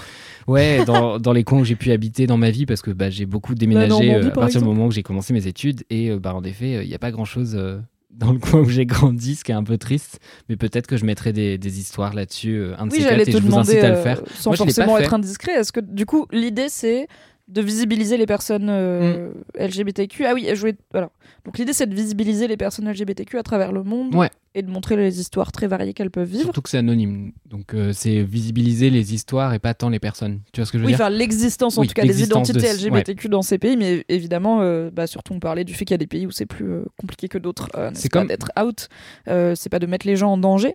Est-ce que tu peux faire un petit point vocabulaire sur queer? Ouais. Je pense que les auditeurs et auditrices de LMK et les lecteurs et lectrices de Mademoiselle commencent à avoir l'habitude du terme, mais il est pas si connu. Et Ouais. je pense qu'on l'a peut-être jamais fait euh, dans LMK, donc maybe Ok. it's time. Euh, alors, euh, en gros, queer de base, c'est une insulte qui veut plus ou moins dire euh, étrange ou bizarre. de Tordu. Tordu, ouais, tordu, c'est ça. Et en gros, c'est une insulte qui a été réappropriée comme beaucoup de termes en fait dans la communauté LGBT+.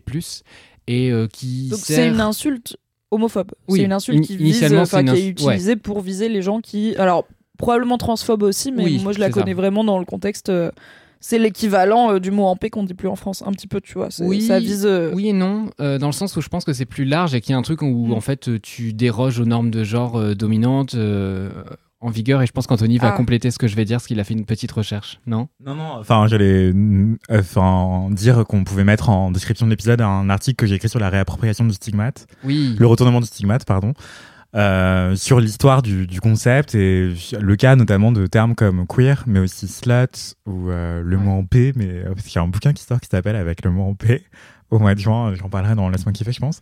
Oui. Euh, mais euh, mot en paix que je n'emploie pas, mais, euh, mais ce serait le titre du livre, donc c'est assez drôle. Bref, euh, et effectivement, oui, queer, c'est historiquement une insulte qui a été réappropriée par la communauté LGBT en opposition à straight, qui veut dire droit, qui veut Mm. dire qui désigne les personnes cis hétéros. Ah, d'où droit Et- tordu. Ouais, J'allais- Hmm, exactement. ok. Ça, je Et, savais pas. euh, et, et voilà, et effectivement, c'est aussi transphobe. euh, mais euh, et en fait, se réapproprier une insulte, ça permet de la recharger positivement et aussi de, de la priver, de la vider de son sa dimension infamante. euh, et, et voilà, c'est ça qui est intéressant avec ce Mm, genre mm. de, de, de procédé, quoi. Bah, c'est ce truc où en fait euh, si on t'insulte d'un truc et que tu réponds oui, bah la personne en Oui. face elle en mode oui bah, bah non mais enfin non.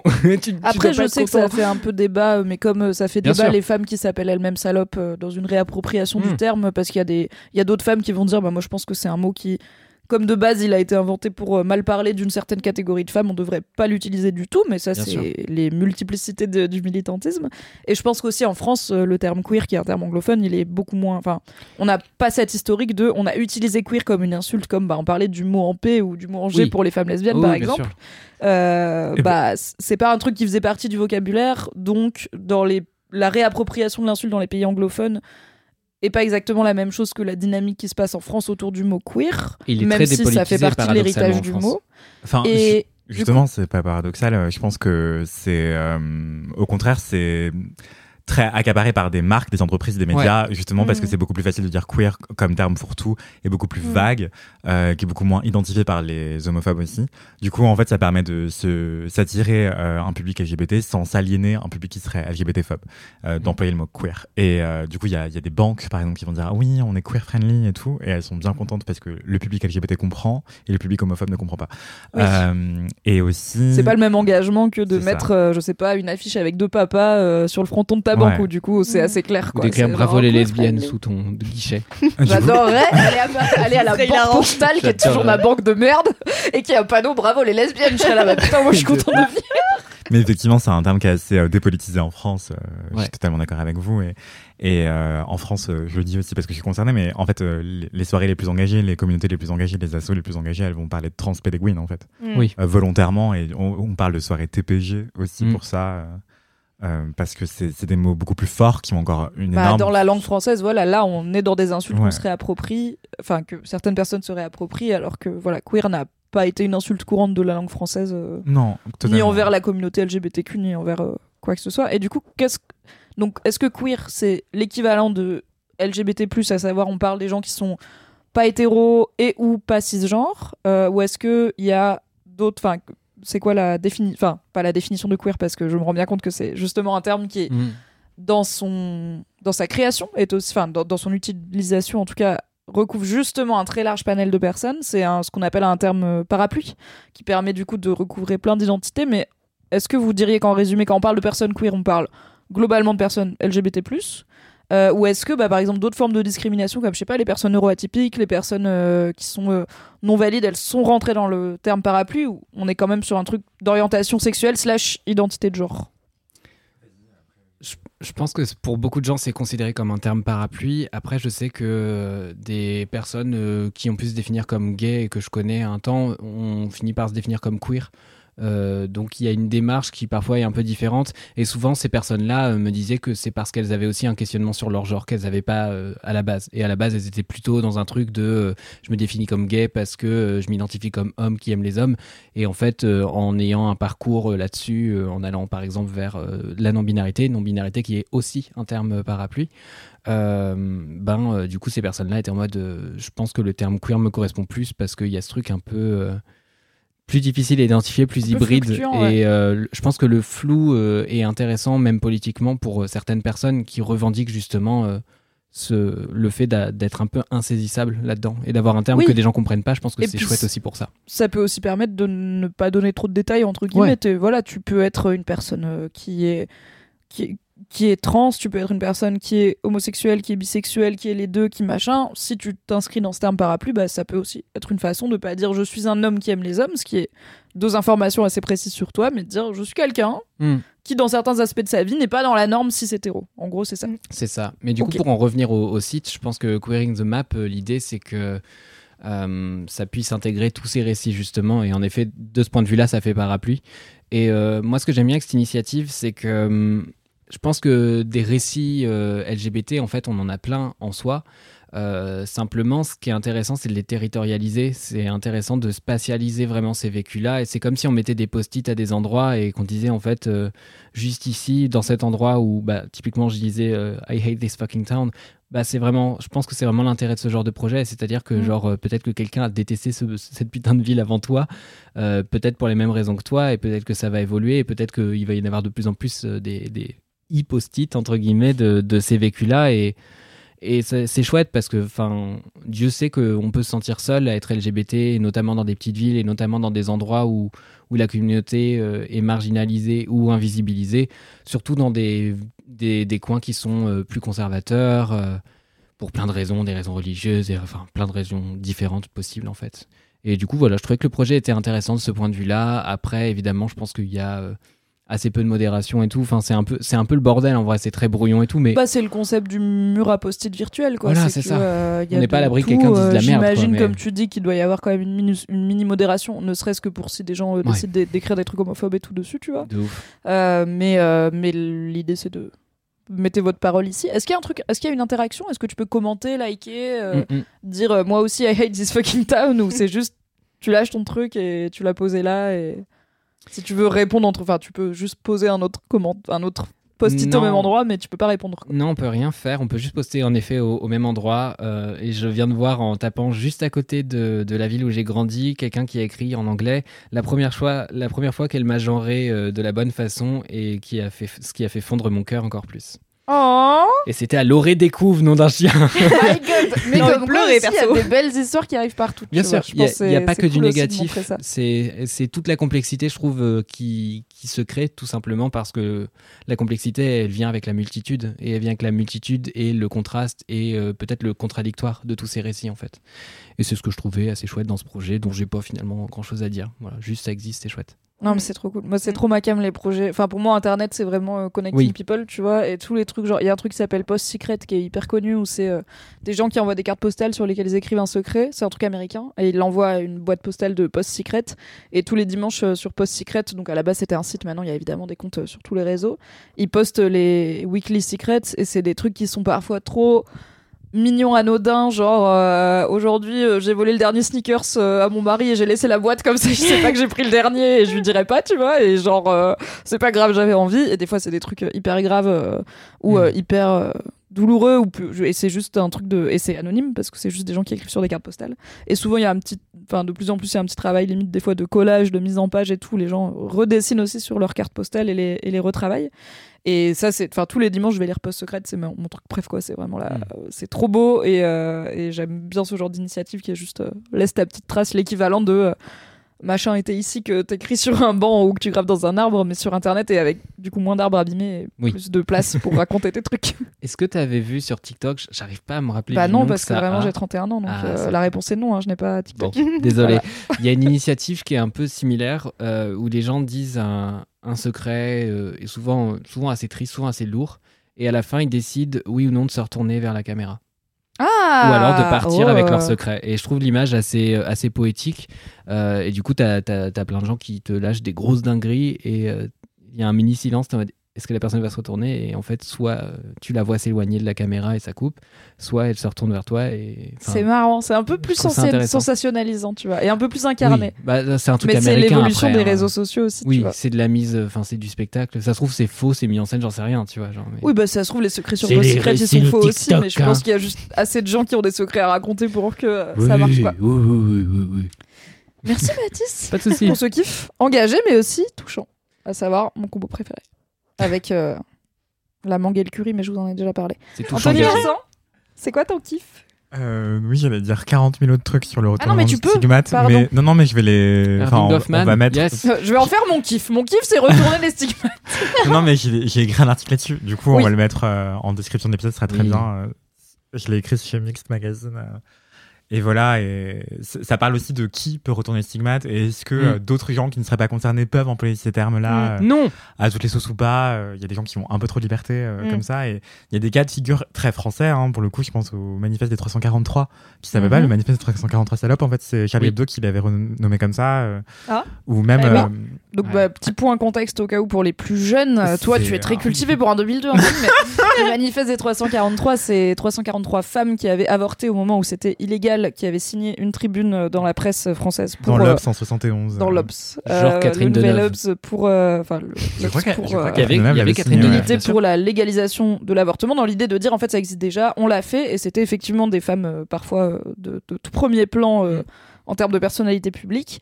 Et euh, moi, euh, comme beaucoup de gens, j'ai grandi avec cette idée de c'était le manifeste des 343 salopes qui se Mm. sont justement auto-appelées salopes pour dire bah on n'est pas des salopes Mm. parce qu'on a avorté. Et j'ai appris très tard que bah elles, elles ont jamais décidé de s'appeler Ouais. 343 Non, pas salopes du quoi. Ouais, C'est comme ça que l'histoire l'a retenu et ça, ça en dit long. Et il y avait aussi euh, une marche euh, pour l'égalité et contre le racisme de 1983 avec beaucoup d'immigrés euh, nord-africains. Et en fait, euh, ça a été Ah. renommé par Libération, la marche des beurs. Et Oh là euh, là. en fait, euh, il y a un peu trop de, de liberté qui ont été Mm. prises. Quoi. Oui, peut-être détendez-vous quoi. Voilà, donc euh, en fait, c'est pas aux autres de vous retourner comme ça. Enfin, là, ils vous insultent en fait. Enfin, mais bref. Mm. Oui, à Euh, minima, il- c'est c'est réducteur à minima quoi, Mm. on va dire. Et donc, toutes ces questions, euh, je les interroge euh, dans l'article qui est en description de l'épisode. Voilà, ça vous intéresse de creuser le sujet. Euh, sinon, mon kiff, c'est euh, en parlant de TikTok, la transition est ratée car j'ai fait une parenthèse. Euh, désolé, mais c'est mon côté journaliste, j'aime trop préciser les choses. Euh, J'allais taper. Ah bah ici on est dans la team contexte, hein, t'inquiète, c'est pas moi qui vais râler quand on précise des infos. J'ai Euh. fait une parenthèse dans ta parenthèse pour rappeler c'est quoi le manifeste des 343, donc on est Al. Oui, eh bien, mon, mon kiff, c'est une vidéo YouTube qui est euh, assez exigeante, qui a dû prendre du temps à être produite et qui est hyper intéressante. C'est un documentaire qui a été produit par la chaîne Janus au Livre, euh, qui est une chaîne euh, de booktubeuses, en fait. euh, et encore, booktubeuse, euh, enfin, c'est un terme qui est. Tu peux redire le nom de la chaîne? Jano se livre en trois mots. Euh, c'est un, une chaîne YouTube qui a été créée par la journaliste Jeanne Seignol, E S-E-I-G-N-O-L. Euh, mais tapez Livre, vous allez la trouver. hein. C'est juste que, en fait, elle dit pas forcément son nom en toutes lettres. euh, du coup, je me permets de la nommer car euh, elle fait On du travail drop. formidable. Voilà, on name drop, on donne, euh, on rend hommage.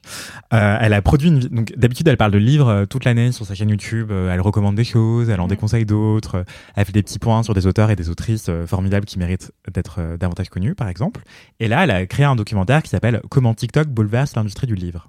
Ah trop bien, le BookTok Oui. c'est ma passion. Franchement je connais rien à TikTok mais j'ai lu tous les articles du monde sur le BookTok parce... qui est donc la commu book... enfin ce qu'on appelait avant du coup les booktubeuses ou les et enfin mais plutôt blogueuses litées parce que c'était beaucoup des femmes. Du coup maintenant évidemment c'est sur TikTok, ça s'appelle le BookTok et il y a eu plein de takes ces derniers temps sur le BookTok, euh, qu'est-ce que ça fait en termes de rapport consumériste au livre et tout et ça m'a passionné. Donc ravi, tell me more about le documentaire sur le BookTok. Et ben justement, ce, ce documentaire euh, pose des questions semblables, euh, Mimi, à ce que tu évoques. C'est que en fait, j'ai l'impression qu'on a ça à chaque euh, nouveau réseau social ou chaque nouvelle Oui. technologie. On se dit En vrai BookTube Est-ce que déjà la télé va tuer la radio Est-ce que Mm. YouTube va tuer la, la, la télé Vidéo Et- Kill the Radio Star pour une Oh. référence musicale. Attention dans Laisse-moi Un podcast érudit, bien sûr. Vous habituez pas trop. Une innovation technologique qui laisse présager le pire. Oh là là. Les carottes pour la radiophonie. Eh bien, Jeannot, ce livre, elle a, elle a 63 000 abonnés sur YouTube pour son, Wow. son Ah, contenu euh, qui, est, qui est hyper intéressant et qui est euh, pas assez mis en lumière, je trouve. Euh, et en fait, dans ce documentaire-là, qui, qui, qui- qui dure 30 minutes, qui est hyper bien, enfin, je pense qu'elle l'a autofinancé. euh, Non, je crois qu'il y a au crédit en- initial, il y a le CNC, donc peut-être qu'elle a eu une petite aide. Yes, elle a eu la bourse, euh, une des bourses du CNC. Euh, Sachez-le, si vous produisez des vidéos, notamment sur Internet, il y a plein de bourses et de- d'aides à la création du CNC, le Centre national de la cinématographie, qui peuvent vous permettre de transformer une idée en Ah, cool, j'ai 100 000 balles pour la faire, ce qui aide pour faire une vidéo de 30 minutes. Bah oui, en plus, elle, elle est à la rencontre de plein d'acteurs du milieu, donc euh, des éditeurs et éditrices, euh, des journalistes et euh, des booktubeuses, et- des, pardon, des booktokers et booktokeuses. Mhm. Euh, voilà, et donc euh, notamment elle va à la rencontre de Sophie Carnavel, directrice des éditions chez Robert Laffont, Augustin Trapenard, euh, homme de ma vie. Non, je rigole. Euh, Oh. non, je- Entre autres, homme de je, plaisante. euh, je, Mathis, ne va pas le taguer, s'il te plaît, sur Instagram. Merci. Euh, je te vois venir. This non, mais présentateur de la grande librairie maintenant, hein, Mm. euh, qui était partout ailleurs avant. Euh, Mélanie Le Camus, qui est chargée de communication pour Hachette et le livre de poche jeunesse, euh, et d'autres gens encore, et, et notamment une booktokeuse qui s'appelle Feriel Abdi. Donc le documentaire est sorti le 25 mars et en fait euh, je le trouve hyper intéressant parce qu'elle va vraiment à 360 sur euh, sur la, la question avec plein d'acteurs et actrices différents du milieu et euh, c'est assez nuancé et en fait c'est bien parce que c'est une journaliste qui est qui est jeune et engagée je l'ai croisée moi à Street Press il y a des années et et en fait elle est c'est trop cool d'avoir son point de vue de, de jeune qui adore le- les livres et qui est elle-même youtubeuse Booktokeuse, lit- booktokeuse oui. ou plutôt youtubeuse littérature enfin je- Bah, ça évite l'aspect un peu vieux con de de mon temps, on parlait des Oui, livres voilà. avec Bernard Pivot à la télé à minuit et demi et c'était super, tu vois. C'est bien d'avoir des gens qui sont oui c'est les c'est- premiers concernés par la pratique du Mm. booktube, du Mm, booktalk, etc. C'est ça, quoi. non seulement elle est euh, parmi les premières concernées, mais en plus elle a pas du tout un rapport surplombant à son sujet de documentaire. Et ça C'est c'est trop bien. rare parce qu'en fait il y a trop de journalistes qui sont là genre oui alors on est allé voir ces gens qui font un truc bizarre et qu'on juge comme euh, mauvais par essence euh, avant même de l'avoir étudié. Mhm. Euh, souvent c'est un rapport hyper surplombant à- au, au sujet et c'est ce que je reproche à beaucoup de journalistes. euh, que je ne nommerai pas, mais là, euh, justement, ce que fait euh, Jeanne Seignol, c'est euh, hyper intéressant. Elle est dans un rapport hyper horizontal. Elle va avoir des acteurs euh, du livre euh, qui les fabriquent, des gens qui les promeuvent habituellement sur des canaux traditionnels euh, comme euh, la télévision, la radio, euh, comme Augustin Trapenard. Ou mademoiselle.com euh, par exemple. Mademoiselle.com aussi, bien sûr, on parle de livres. euh, Ce fameux blog. Le et- blog littérature. Mais, mais d'ailleurs, même le, le stigmate de, de blog, euh, quelque Oui, part, euh, c'est c'est devenu une forme de stigmate, alors qu'en fait, les blogs, c'est super. C'est un Ouais. espace de création Mm, à, à mm. soi. Enfin, Oui, et c'est ça qui euh, permet à tout le monde de se réapproprier la culture et la critique culturelle et le regard sur la culture sans être validé par l'élite. Enfin, c'est, j'ai rien contre Augustin Trapenard, dont en plus je connais assez peu le travail, mais tout le monde ne peut pas être Augustin Trapenard qui est payé par euh, des grandes chaînes et des grandes émissions pour parler de la culture que lui il estime être pertinente et intéressante. Les blogs ont aussi permis de mettre en lumière plein de ce qu'on appelait des sous-cultures euh, et de les légitimer au même titre que euh, le reste des œuvres culturelles. Oui, totalement. Et d'ailleurs, c'est ce que dit un petit peu Augustin Trapenard dans le documentaire, donc ça devient très méta. Mais euh, il évoque justement le fait que dans la grande librairie, les genres littéraires qui m'ont été les moins euh, présentés, c'était les genres de l'imaginaire, notamment. Euh, parce que- Fantasy, science-fiction, euh, Exactement. c'est tout Mhm. ça qu'on appelle littérature de l'imaginaire. Exactement. Et, Ce qui est pas dans le vrai monde, quoi. mais, mais en même temps, c'est ça qui cartonne le plus sur TikTok. Et, euh, et voilà. Et en fait, les genres les plus méprisés à la télé et à la radio, c'est les genres qui sont les plus euh, médiatisés sur les réseaux sociaux comme Instagram, TikTok, etc. Et C'est un peu le même débat qu'il y a eu avec le pass culture où les boomers ils étaient là. Mais vous vous rendez compte que les ados ils vont acheter des mangas au lieu d'acheter des livres? J'étais là. Mais c'est... Les mangas c'est des livres, livres, frère. hein. livres, Ouais. ouais. T'as vraiment 100 pages à lire Mm. déjà généralement dans un manga. Aussi Mm. ça coûte 6 balles donc tu peux en acheter plein avec ton pass culture. Et il y a plein de choses à lire et à apprendre dans les mangas quoi. C'est pas parce qu'il y a des images que euh, c'est pour les enfants quoi. C'est pas choupi. Ouais, ouais, c'est clair. Et je crois que c'est un truc que j'ai dû dire 40 fois dans l'aime, c'est moi qui fais, mais je vais le redire, c'est que je pense que en fait, il faut vraiment sortir d'une vision hyper euh, euh, hiérarchique et verticale de la culture, avec euh, en haut il y a la culture élitiste et en bas il y a la culture pop. Tu veux dire qu'il faudrait arrêter d'être snob? Oui, bien sûr, et que être cultivé aujourd'hui, ça va avoir une vision beaucoup plus horizontale de la culture et être au courant de ce qui se passe aussi bien sur TikTok que ce qui se passerait à l'opéra. Enfin, en tout cas, ce qui se passe à l'opéra n'est pas plus important que ce qui Oui. se passe sur TikTok en fait. Mm. Et je pense que ce qui se passe à l'opéra concerne beaucoup moins de gens. Oui, c'est ça. Si ce on, si on parle en audience pure, je pense que ce qui se passe à Bah l'opéra est moins visible que ce qui se passe sur TikTok, Bah clairement. ouais. Et moins regardé aussi, tout simplement. Quoi. Plus subventionné. Par et, contre, oui. et l'opéra est extrêmement subventionné. ouais. C'est Mm. sa vie euh, sous perfusion de l'État. euh. Mm, mm, mm. Mais ce qui en soi, tu vois, pour moi, ça fait partie de la mission du service Ah public. oui, suis de- d'accord. sûr, Ah pourquoi oui, pas. de garder envie des trucs qui sont pas rentables mais qui ont pas à l'être. L'art, il a pas Bien sûr. forcément à l'être et que le CNC donne des sous à des youtubeurs et des youtubeuses et que les services publics financent l'opéra pour que les gens qui aiment l'opéra aillent à l'opéra et découvrent l'opéra, bah, it's good. Mais euh, si ça peut venir sans le jugement de valeur sur le reste de la culture, c'est mieux. Ouais, c'est clair. Enfin, je disais ça en mode constat, pas du tout en mode reproche. euh, mais je tiens à rappeler qu'une place d'opéra coûte quand même extrêmement C'est ce que cher. j'allais et dire, ça ouais. n'empêche Oui, c'est pas ça. que ce soit extrêmement subventionné. Mais bon, euh, c'est Et un en constat factuel. Il me semble, en tout cas, quand j'étais à Lyon, il y a, et que j'étais étudiante, il y a des trucs, il y avait vraiment 10 des places à 12 balles pour les étudiants. Quoi. Oui, Alors oui, il y a c'était des 10 balles, mais t'es placé comme une merde. hein, euh, à Alors, Lyon. Oui, oui, bien sûr, je dis pas que c'est les meilleures places, mais en tout cas, ça reste un moyen d'aller à l'opéra pour au moins voir une Oui. fois. Est-ce que j'y ai été Est-ce Bah. que c'était possible financièrement pour moi? Oui, c'était le prix d'un Sachez que McDo. euh, à Paris, il y a aussi, euh, du coup, que, que à Paris, je pense, les avant-premières jeunes à l'Opéra de Paris. Euh, c'est des soirées pendant lesquelles euh, toutes les places sont à 10 euros. Donc tu peux te retrouver euh, vraiment front row. Front row pour 10, 10, 10 balles. Euh, le problème, c'est que c'est prix d'assaut. Et alors, Ouais. c'est réservé aux moins de 28 ans. C'est prix d'assaut euh, par des gens qui n'ont pas du tout moins de 28 ans déjà. Ils vérifient pas? Non. Ah non, Ah mais non, c'est pas cool pas. ça. Oh. Franchement, Euh, genre, c'est vraiment. Ah oui, Et et je trouve que au-delà de l'aspect financier, il y a aussi un truc de moi, en tout cas quand j'étais étudiante et même un peu maintenant à 31 ans, je me dis si je vais à l'opéra, je vais être plutôt entourée de personnes plus âgées que moi, Mm. qui ont plus les codes. Donc le fait de non seulement savoir que c'est moins cher, mais qu'en plus je vais pas être dans un carré de 10 pélos qui ont pas de thunes, mais que bah, peut-être la majorité des gens qui vont venir ce soir-là spécifique, ils vont avoir un peu plus mon âge ou un peu plus mes codes, ça me rassurait. Donc si en fait il y a pas de vérification et que euh, Jean-Michel 50 ans qui va déjà à l'opéra euh, plein pot euh, tous les mois, il prend la place à 10 balles moins de 28 ans, je suis ah bon. Jean-Mich, Après, laisse-en pour les autres Il y a quand même énormément de jeunes et beaucoup plus que Oui. lors de soirées normales à l'opéra. Après, euh, il faut se ruer euh, sur le site euh, à l'ouverture de la billetterie parce que c'est une cata quoi. Enfin vraiment, Ça, j'ai envie de dire, 5 c'est minutes, c'est 100% des événements culturels à Paris Voilà. quoi. C'est pour ça que je vais au bar au lieu de Mais en faire tout des cas, 100%. c'est génial.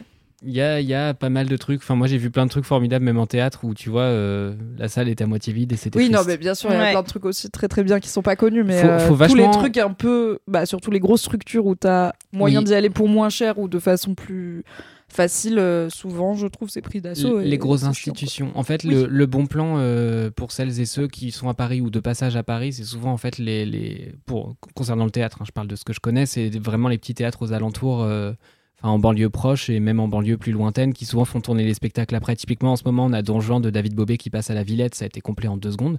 Don Juan auquel j'ai consacré un épisode en Dramatis. Abonnez-vous. Euh, et euh, ça passe à Créteil euh, dans, euh, je sais pas, deux ou trois semaines, quoi. Et, Ah, Mm. smart. Ok. Bah ouais. J'avais pas cette et les gens n'ont pas ce truc-là, sont Mm. pas ce réflexe, alors que vraiment vous prenez le métro, quoi. Après, ils ont, le théâtre a aussi à mieux communiquer, je pense. Mais, Pardon euh, Anthony, on a complètement digressé loin du documentaire Pardon. sur le BookTok, mais on y revient. Euh, non, j'allais juste dire, euh, oui, le documentaire que je trouve super et que je vous le recommande chaudement. Et c'est sur YouTube, disponible, accessible, sous-titré. euh. Et c'est trop cool que ça soit un documentaire euh, français francophone et euh, sur la, le marché du livre en France, parce que Et Moi, jeune la plupart des, Mm. des articles et tout que j'ai lus sur le BookTok, c'était des trucs euh, américains et anglophones qui parlaient du coup euh, du, de l'impact de ces contenus-là sur le rapport au livre et l'industrie du livre aux États-Unis, qui est et dans le monde anglophone, qui est très différent de l'industrie du livre française, euh, que ce soit en en termes d'histoire de l'industrie, en termes de rapport à la littérature, et puis même en termes de public, parce qu'il y a beaucoup plus de gens qui lisent en anglais que de gens qui lisent en français. Donc euh, potentiellement, tu, tu fais un livre qui cartonne en anglais, tu peux le vendre à des centaines de millions d'exemplaires, là où tu fais un livre qui cartonne en français, euh, t'as, littéralement juste moins de public euh, Mhm. de base qui est francophone. Et après, ça passe par des traductions et tout, mais c'est toute une autre zumba. Donc c'est cool d'avoir un documentaire sur ce sujet en France, euh, parce que ça, c'est assez rare, je trouve. Ouais, ouais, c'est clair. Et, euh, et aussi, ce que je voulais dire, c'est que elle, elle, elle parle effectivement de la dimension chiffrée du marché du livre. Et, euh, et justement, ce qui est marrant, c'est que tu te rends compte d'à quel point euh, le marché du livre, c'est un marché qui, est- qui a des rebondissements inattendus. Genre, Mm. t'as un livre qui va se vendre à 4000 exemplaires la première année d'exploitation, et 4 ans plus tard, il va faire 600 000 exemplaires parce que quelqu'un en a parlé sur TikTok. Quoi. Mm. Enfin, c'est Et c'est rarement les livres qui vont être validés comme euh, les chefs-d'œuvre pépites culturelles par les, Les grands médias sachants, dominants. euh, voilà, Ouais. Euh, les garants du bon goût de la culture. euh, c'est enfin. Pour prendre un exemple qui en plus fondamentalement n'a pas des valeurs qui sont les miennes, mais c'est ok que ça existe. Enfin, Twilight, euh, je pense que Twilight a fait beaucoup plus de ventes euh, que euh, n'importe quel bouquin d'Edouard Louis, même si ça a été méprisé pour plein de raisons. Mais je pense qu'il y a des bonnes raisons de pas aimer Twilight, et il y a le mépris classico de c'est pour les adolescentes et c'est du- de l'imaginaire et c'est un peu sexy. Eh bien, je vais faire mon coming out. J'ai adoré les deux. Enfin, j'adore euh, Twilight et Edouard Louis. voilà. Et euh, du coup, J'adore je- Fatal et Wes Anderson. Écoute, on peut. We can do it all. Soyons polyvalents, soyons versatiles. euh, Nous sommes des multitudes. Soyons horizontaux et horizontales. Euh, comment TikTok bouleverse l'industrie du livre euh, Documentaire de Jeannot ce livre sur YouTube. Voilà. Bravo cool. Incroyable. Bravo. Et c'est gratuit. On adore la culture gratuite. Mm. Et du coup, n'hésitez pas à regarder le reste de la chaîne de. Jeannot ce livre et à vous abonner. Abonnez-vous, lâchez des commentaires. Lâchez-lui des commentaires genre, je viens de la part de l'MK pour voir si je Mais suis grave. Et en plus, je trouve que, il me semble que le booktube en France, ça avait jamais vraiment pris. Tu vois, je me souviens euh, de mes années chez Mademoiselle où, euh, bah, moi, j'aime bien la littérature. J'ai j'ai fait des vidéos. euh, les premières vidéos que j'ai fait sur Mademoiselle, c'est des recos bouquins. Euh, et on a parlé de quelques booktubeuses, dont euh, Bulldop, euh, qui maintenant est sur Twitch et qui fait des trucs, mais j'ai vraiment dans mon souvenir, mais je dirais pas que j'ai fait une étude complète du marché, mais il y en avait genre deux ou trois qui arrivaient à peu près, et encore pas à en vivre, je pense, mais à, avoir une forme de notoriété à peu près stable. Et mais ça a jamais décollé de fou le booktube, alors que je savais qu'aux US et dans les pays anglophones justement, c'était tout un truc. Donc si ça revient avec le booktok, pourquoi pas finalement. Bah, j'espère, j'espère. Parlons Yes. de littérature euh, partout où c'est possible? Mm. Et envoyez-nous, euh, envoyez-nous des recos de vos comptes BookTok préférés et on en parlera dans Laisse-moi kiffer peut-être. Ariane, Yes. c'est quoi ton kiff? Eh ben, sur un ton beaucoup plus léger, euh, ce midi, je suis allée déjeuner dans un endroit. On va parler bouffe? Oui. Mathis, ça va être gustatif, t'es prêt? Ça va encore être de la gustativité. Hier, on a beaucoup parlé bouffe pendant le live avec Kalindi et Mathis, il était fâché. Oh là là, bah je vais faire vite alors. Un non, vas-y, prends ton temps. C'est moi l'animatrice, c'est pas. Mathis. Ne regarde pas Mathis, je suis dans ta team. Let's Alors, go, t'as mangé plus- quoi? C'était où? Raconte-moi tout. C'est un endroit euh, dans lequel je vais depuis franchement des années. Je pense que la première... Mathis me euh, fait des menaces de mort. Alors, euh, dans lequel je vais depuis des années. Franchement, je pense que la première fois que j'y suis allée, c'était genre en 2016. Date. Euh, L'année j'ai Sommes en une heure. 2023 actuellement, pour ceux qui nous écoutent en 2027 Oui. et qui ont élu une présidente de gauche. Bravo Bien à elles et eux, bien sûr. Euh, en fait, au départ, c'était un shop de bubble tea. Et euh, bon, j'aimais pas spécialement ça. Et quand j'ai découvert cet endroit en particulier, je me suis dit, Hmm, ça révolutionne ma pensée sur la question. Banger. Ok. Banger, le bubble tea. Alors moi, je suis dans la team, Sur la j'aime pas question le bubble bubble tea. Ouais. Donc, à voir si t'arrives à me convaincre d'aller retester un bubble tea parce que je ne bois pas de bubble tea. Je trouve que c'est une boisson qui n'est pas pour moi à 100% des égards. La Ah, texture, le goût, j'adore. les J'allais dire une aberration, mais j'adore. oui. J'allais dire euh, c'est de la merde et après je me suis dit non, c'est pas de la merde, on dit j'aime pas. C'est mon rôle. dit j'aime pas. C'est mon rôle dans LMK d'être horrible. Justement, euh, problématiques. j'adore Oui. les contrastes de texture. Enfin, t'as le liquide, Ouais. t'as les t'as les bulles euh, qui peuvent être remplies de jus qui explosent en bouche, et Mm. t'as les billes de tapioca qui sont à mâchouiller avec tendresse là. Mais moi ça me là reste là. sur le beat les bubble tea. Je suis là, il y a trop, j'ai l'impression de manger un goûter et un Alors, repas un et de boire goûter, un thé en même temps et ça fait tout le temps un demi-litre. Je suis là, mais donnez-moi une pinte de bière, donnez-moi pas une pinte de thé avec du lait et de tapioca. et. C'est trop. Eh ben justement, que j'aime pas trop le dans tapioca. Taverne. ce shop, déjà, il existe trois tailles, dont la plus petite est tout à fait petite. Très Donc, euh, déjà un très bon point. Et je prends toujours petit parce que je suis d'accord, je ne comprends pas le concept des boissons qui font 3 litres.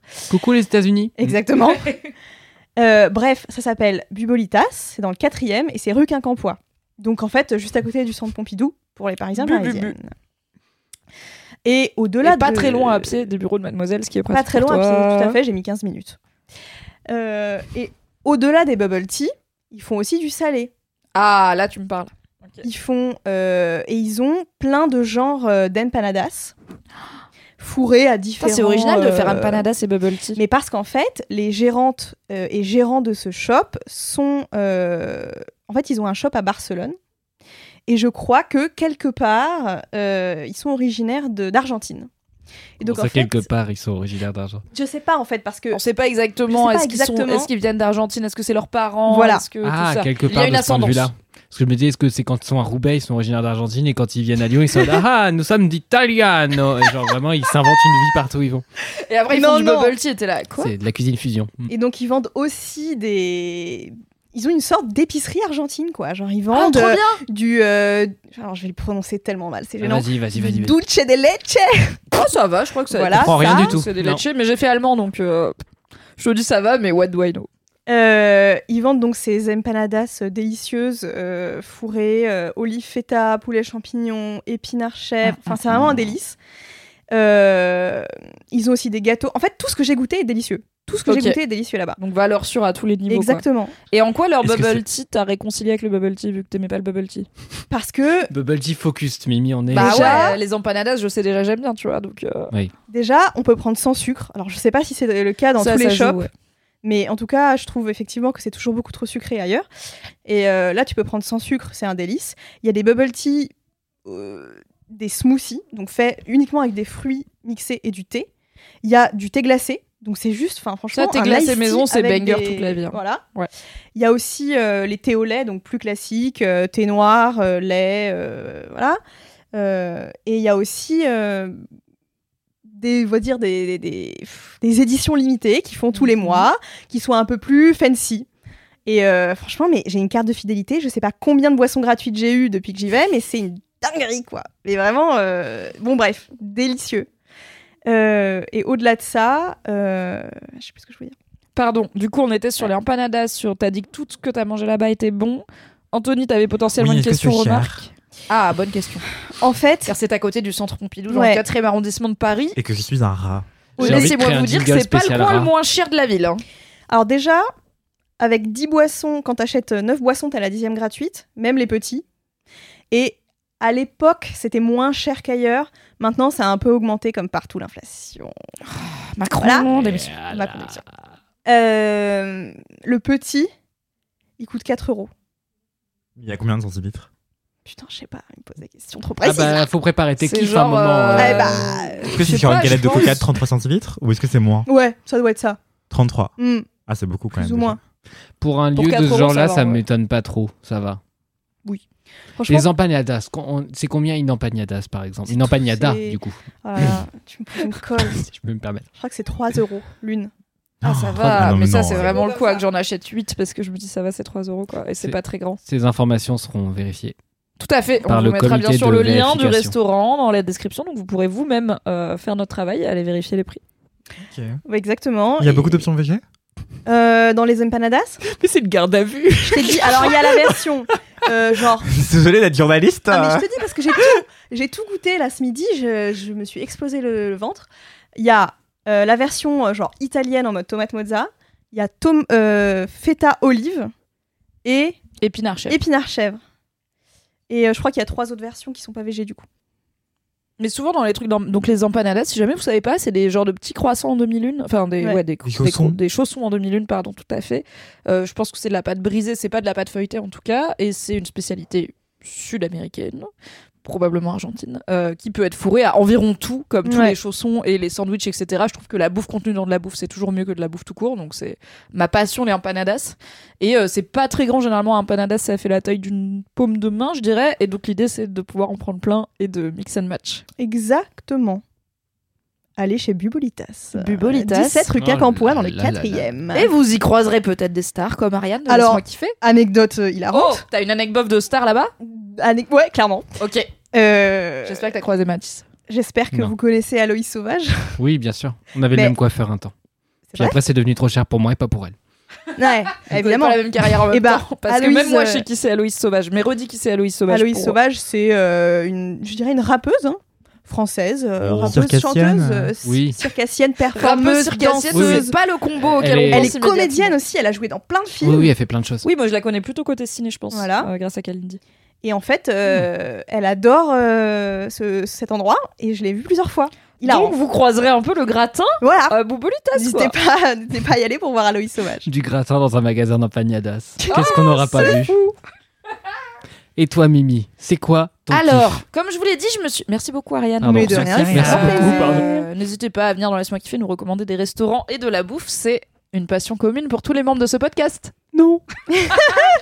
Donc, hier, je me suis couchée un peu tard, comme je vous l'ai dit. Ce n'est pas la faute de Mathis ou de Laisse-moi kiffer, puisque certes, on a fait un live de 2h30, mais on est quand même parti sagement du bar à 22h, après un ou deux verres de rouge. Donc, Moi, j'étais bourré, mais pas- j'étais le seul, donc bon. Oui, et puis t'as 12 ans, quoi. Oui. Donc euh, ça explique aussi. Moi, je suis rentrée chez moi le temps du trajet en bus, ça va, j'avais des saoulés. Donc c'est pas parce que j'étais bourrée que je me suis couchée tard. Au contraire, j'avais plutôt envie de me coucher en rentrant. Mais je me suis fait bamboozle parce que mon mec fait un truc avec sa meilleure pote que je trouve trop cool. Ça fait quelques mois qu'ils font ça. Toutes les deux semaines, ils se réunissent Du et ils se montrent. Du- ils sont circassiens. Euh, ils se montrent chacun un film que l'un des deux aime et que l'autre a pas vu. Donc ils se font mutuellement découvrir. euh, Donc ils regardent deux films. D'abord, c'est sa meilleure pote qui lui fait découvrir un film, puis lui un film ou l'inverse, et c'est toujours sur un thème. Donc ils ont et là euh, hier c'était les films d'horreur, qui est pas trop ma cam en soi. Hmm. Euh, et euh, bah mon mec était un peu embêté parce qu'en plus il m'a dit en vrai moi je suis une flippette, j'en ai pas vu beaucoup, donc je sais pas trop lequel lui montrer qui est bien et tout. Et je l'avais un peu laissé galérer. Et donc je suis rentrée à la fin du film de sa pote et au début du film que mon mec avait choisi.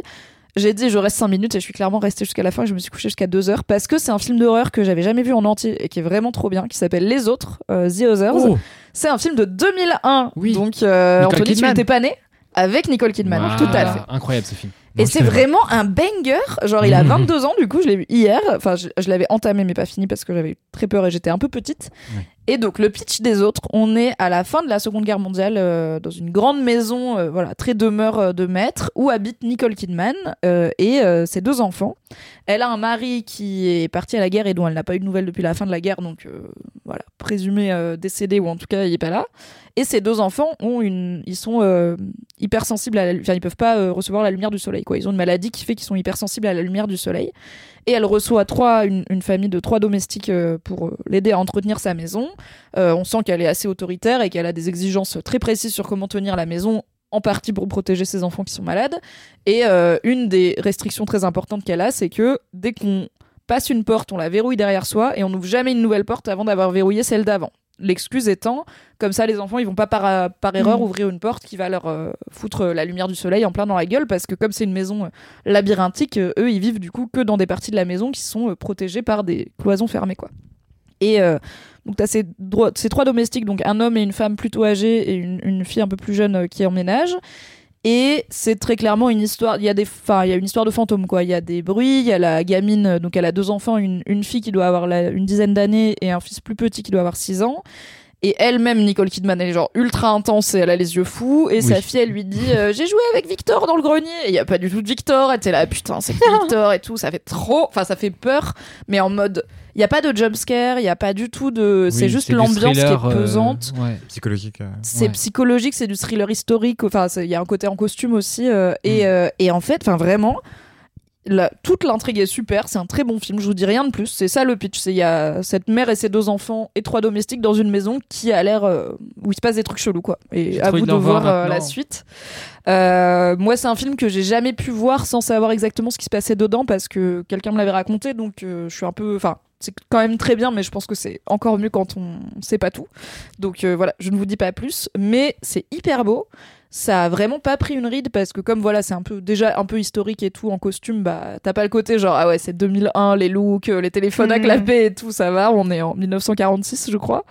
Et euh, Nicole Kidman euh, bah, porte beaucoup le film parce que c'est clairement le personnage principal et celle qui a le plus à faire. Les acteurs enfants sont vraiment pas mal, mais elle carry le film avec un talent fou.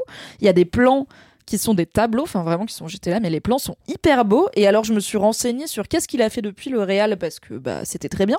Donc le Réal, c'est un film euh, hispano-franco-américain. Le Réal, c'est un homme espagnol qui s'appelle Alejandro Amenabar. Amenabar, C'est pas une, euh, c'est un A avec un, un accent dessus. Moi j'ai fait allemand. Bref, Amen, Alejandro Amenabar. Ouais. Et en fait, il a fait quasiment rien depuis. Donc je suis là, mais comment tu fais les autres qui euh, en plus a bien marché, je crois. Il a fait en 2004 un film qui s'appelle Mar Adentro, en 2009 un film qui s'appelle Agora, mais et il a fait une série euh, qui s'appelle La Fortuna en 2021. Mais voilà, en fait, il a fait assez peu de films. C'est aussi le scénariste de Vanilla Sky, euh, film un peu plus connu avec, euh, avec Tom Cruise. Donc, bah écoute, je lui prédisais un peu plus une grande carrière vu ce banger. en tout cas, il n'a pas réalisé autant de films que je l'aurais pensé, mais les autres, c'est très très bien.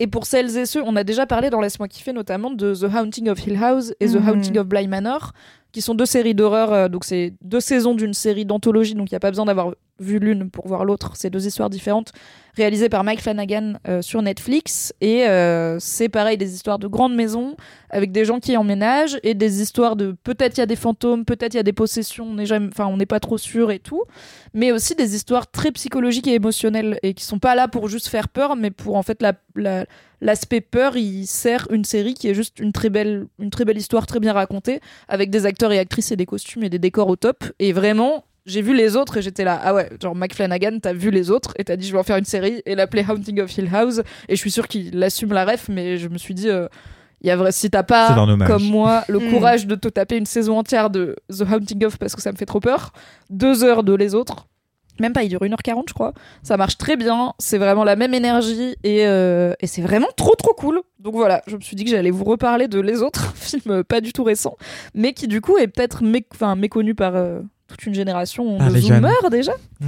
Et, euh, et aussi qui est peut-être pas souvent cité dans les films d'horreur les plus cultes parce qu'il fait pas si peur, mais il est juste trop bien. Donc euh, trop contente de l'avoir revu et du coup je me suis couchée à 2h30. Alors je me suis pas cou... c'est pas le film où tu te couches après et t'as peur parce que genre c'est pas fini ou quoi et tu te dis peut-être il y a un fantôme dans mes Ah, mais rideaux mais, cogites. c'est pas non plus un film feel good donc après on a papoté un peu on a bu un petit verre de blanc et tout et après on a été se coucher donc je n'ai pas assez dormi mais pour la bonne cause Euh, parce que j'ai vu Nicole Kidman euh, qui arrive 1h40 de film Mm. euh, qui certes est angoissant parce que c'est voulu, mais qui euh, raconte des belles choses et qui, euh, je pense, euh, n'a pas pris une ride.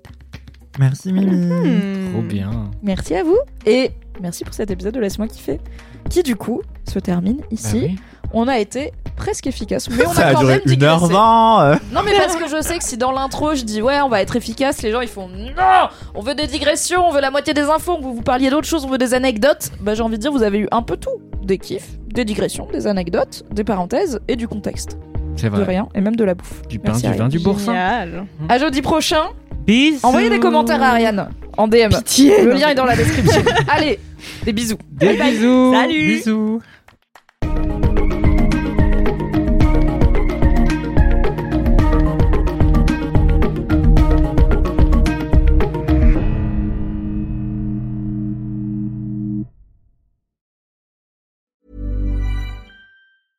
Summer's just around the corner, so give your body the care it deserves with Osea's best-selling Andaria algae body oil. Created by infusing Andaria seaweed in barrels of botanical oils, it leaves skin silky soft and glowing. Plus, it's clinically proven to improve elasticity and deeply moisturize without feeling greasy. It's safe, clean, vegan skincare. Get 10% off your first order at OseaMalibu.com with code GLOW, plus free shipping on orders over $60.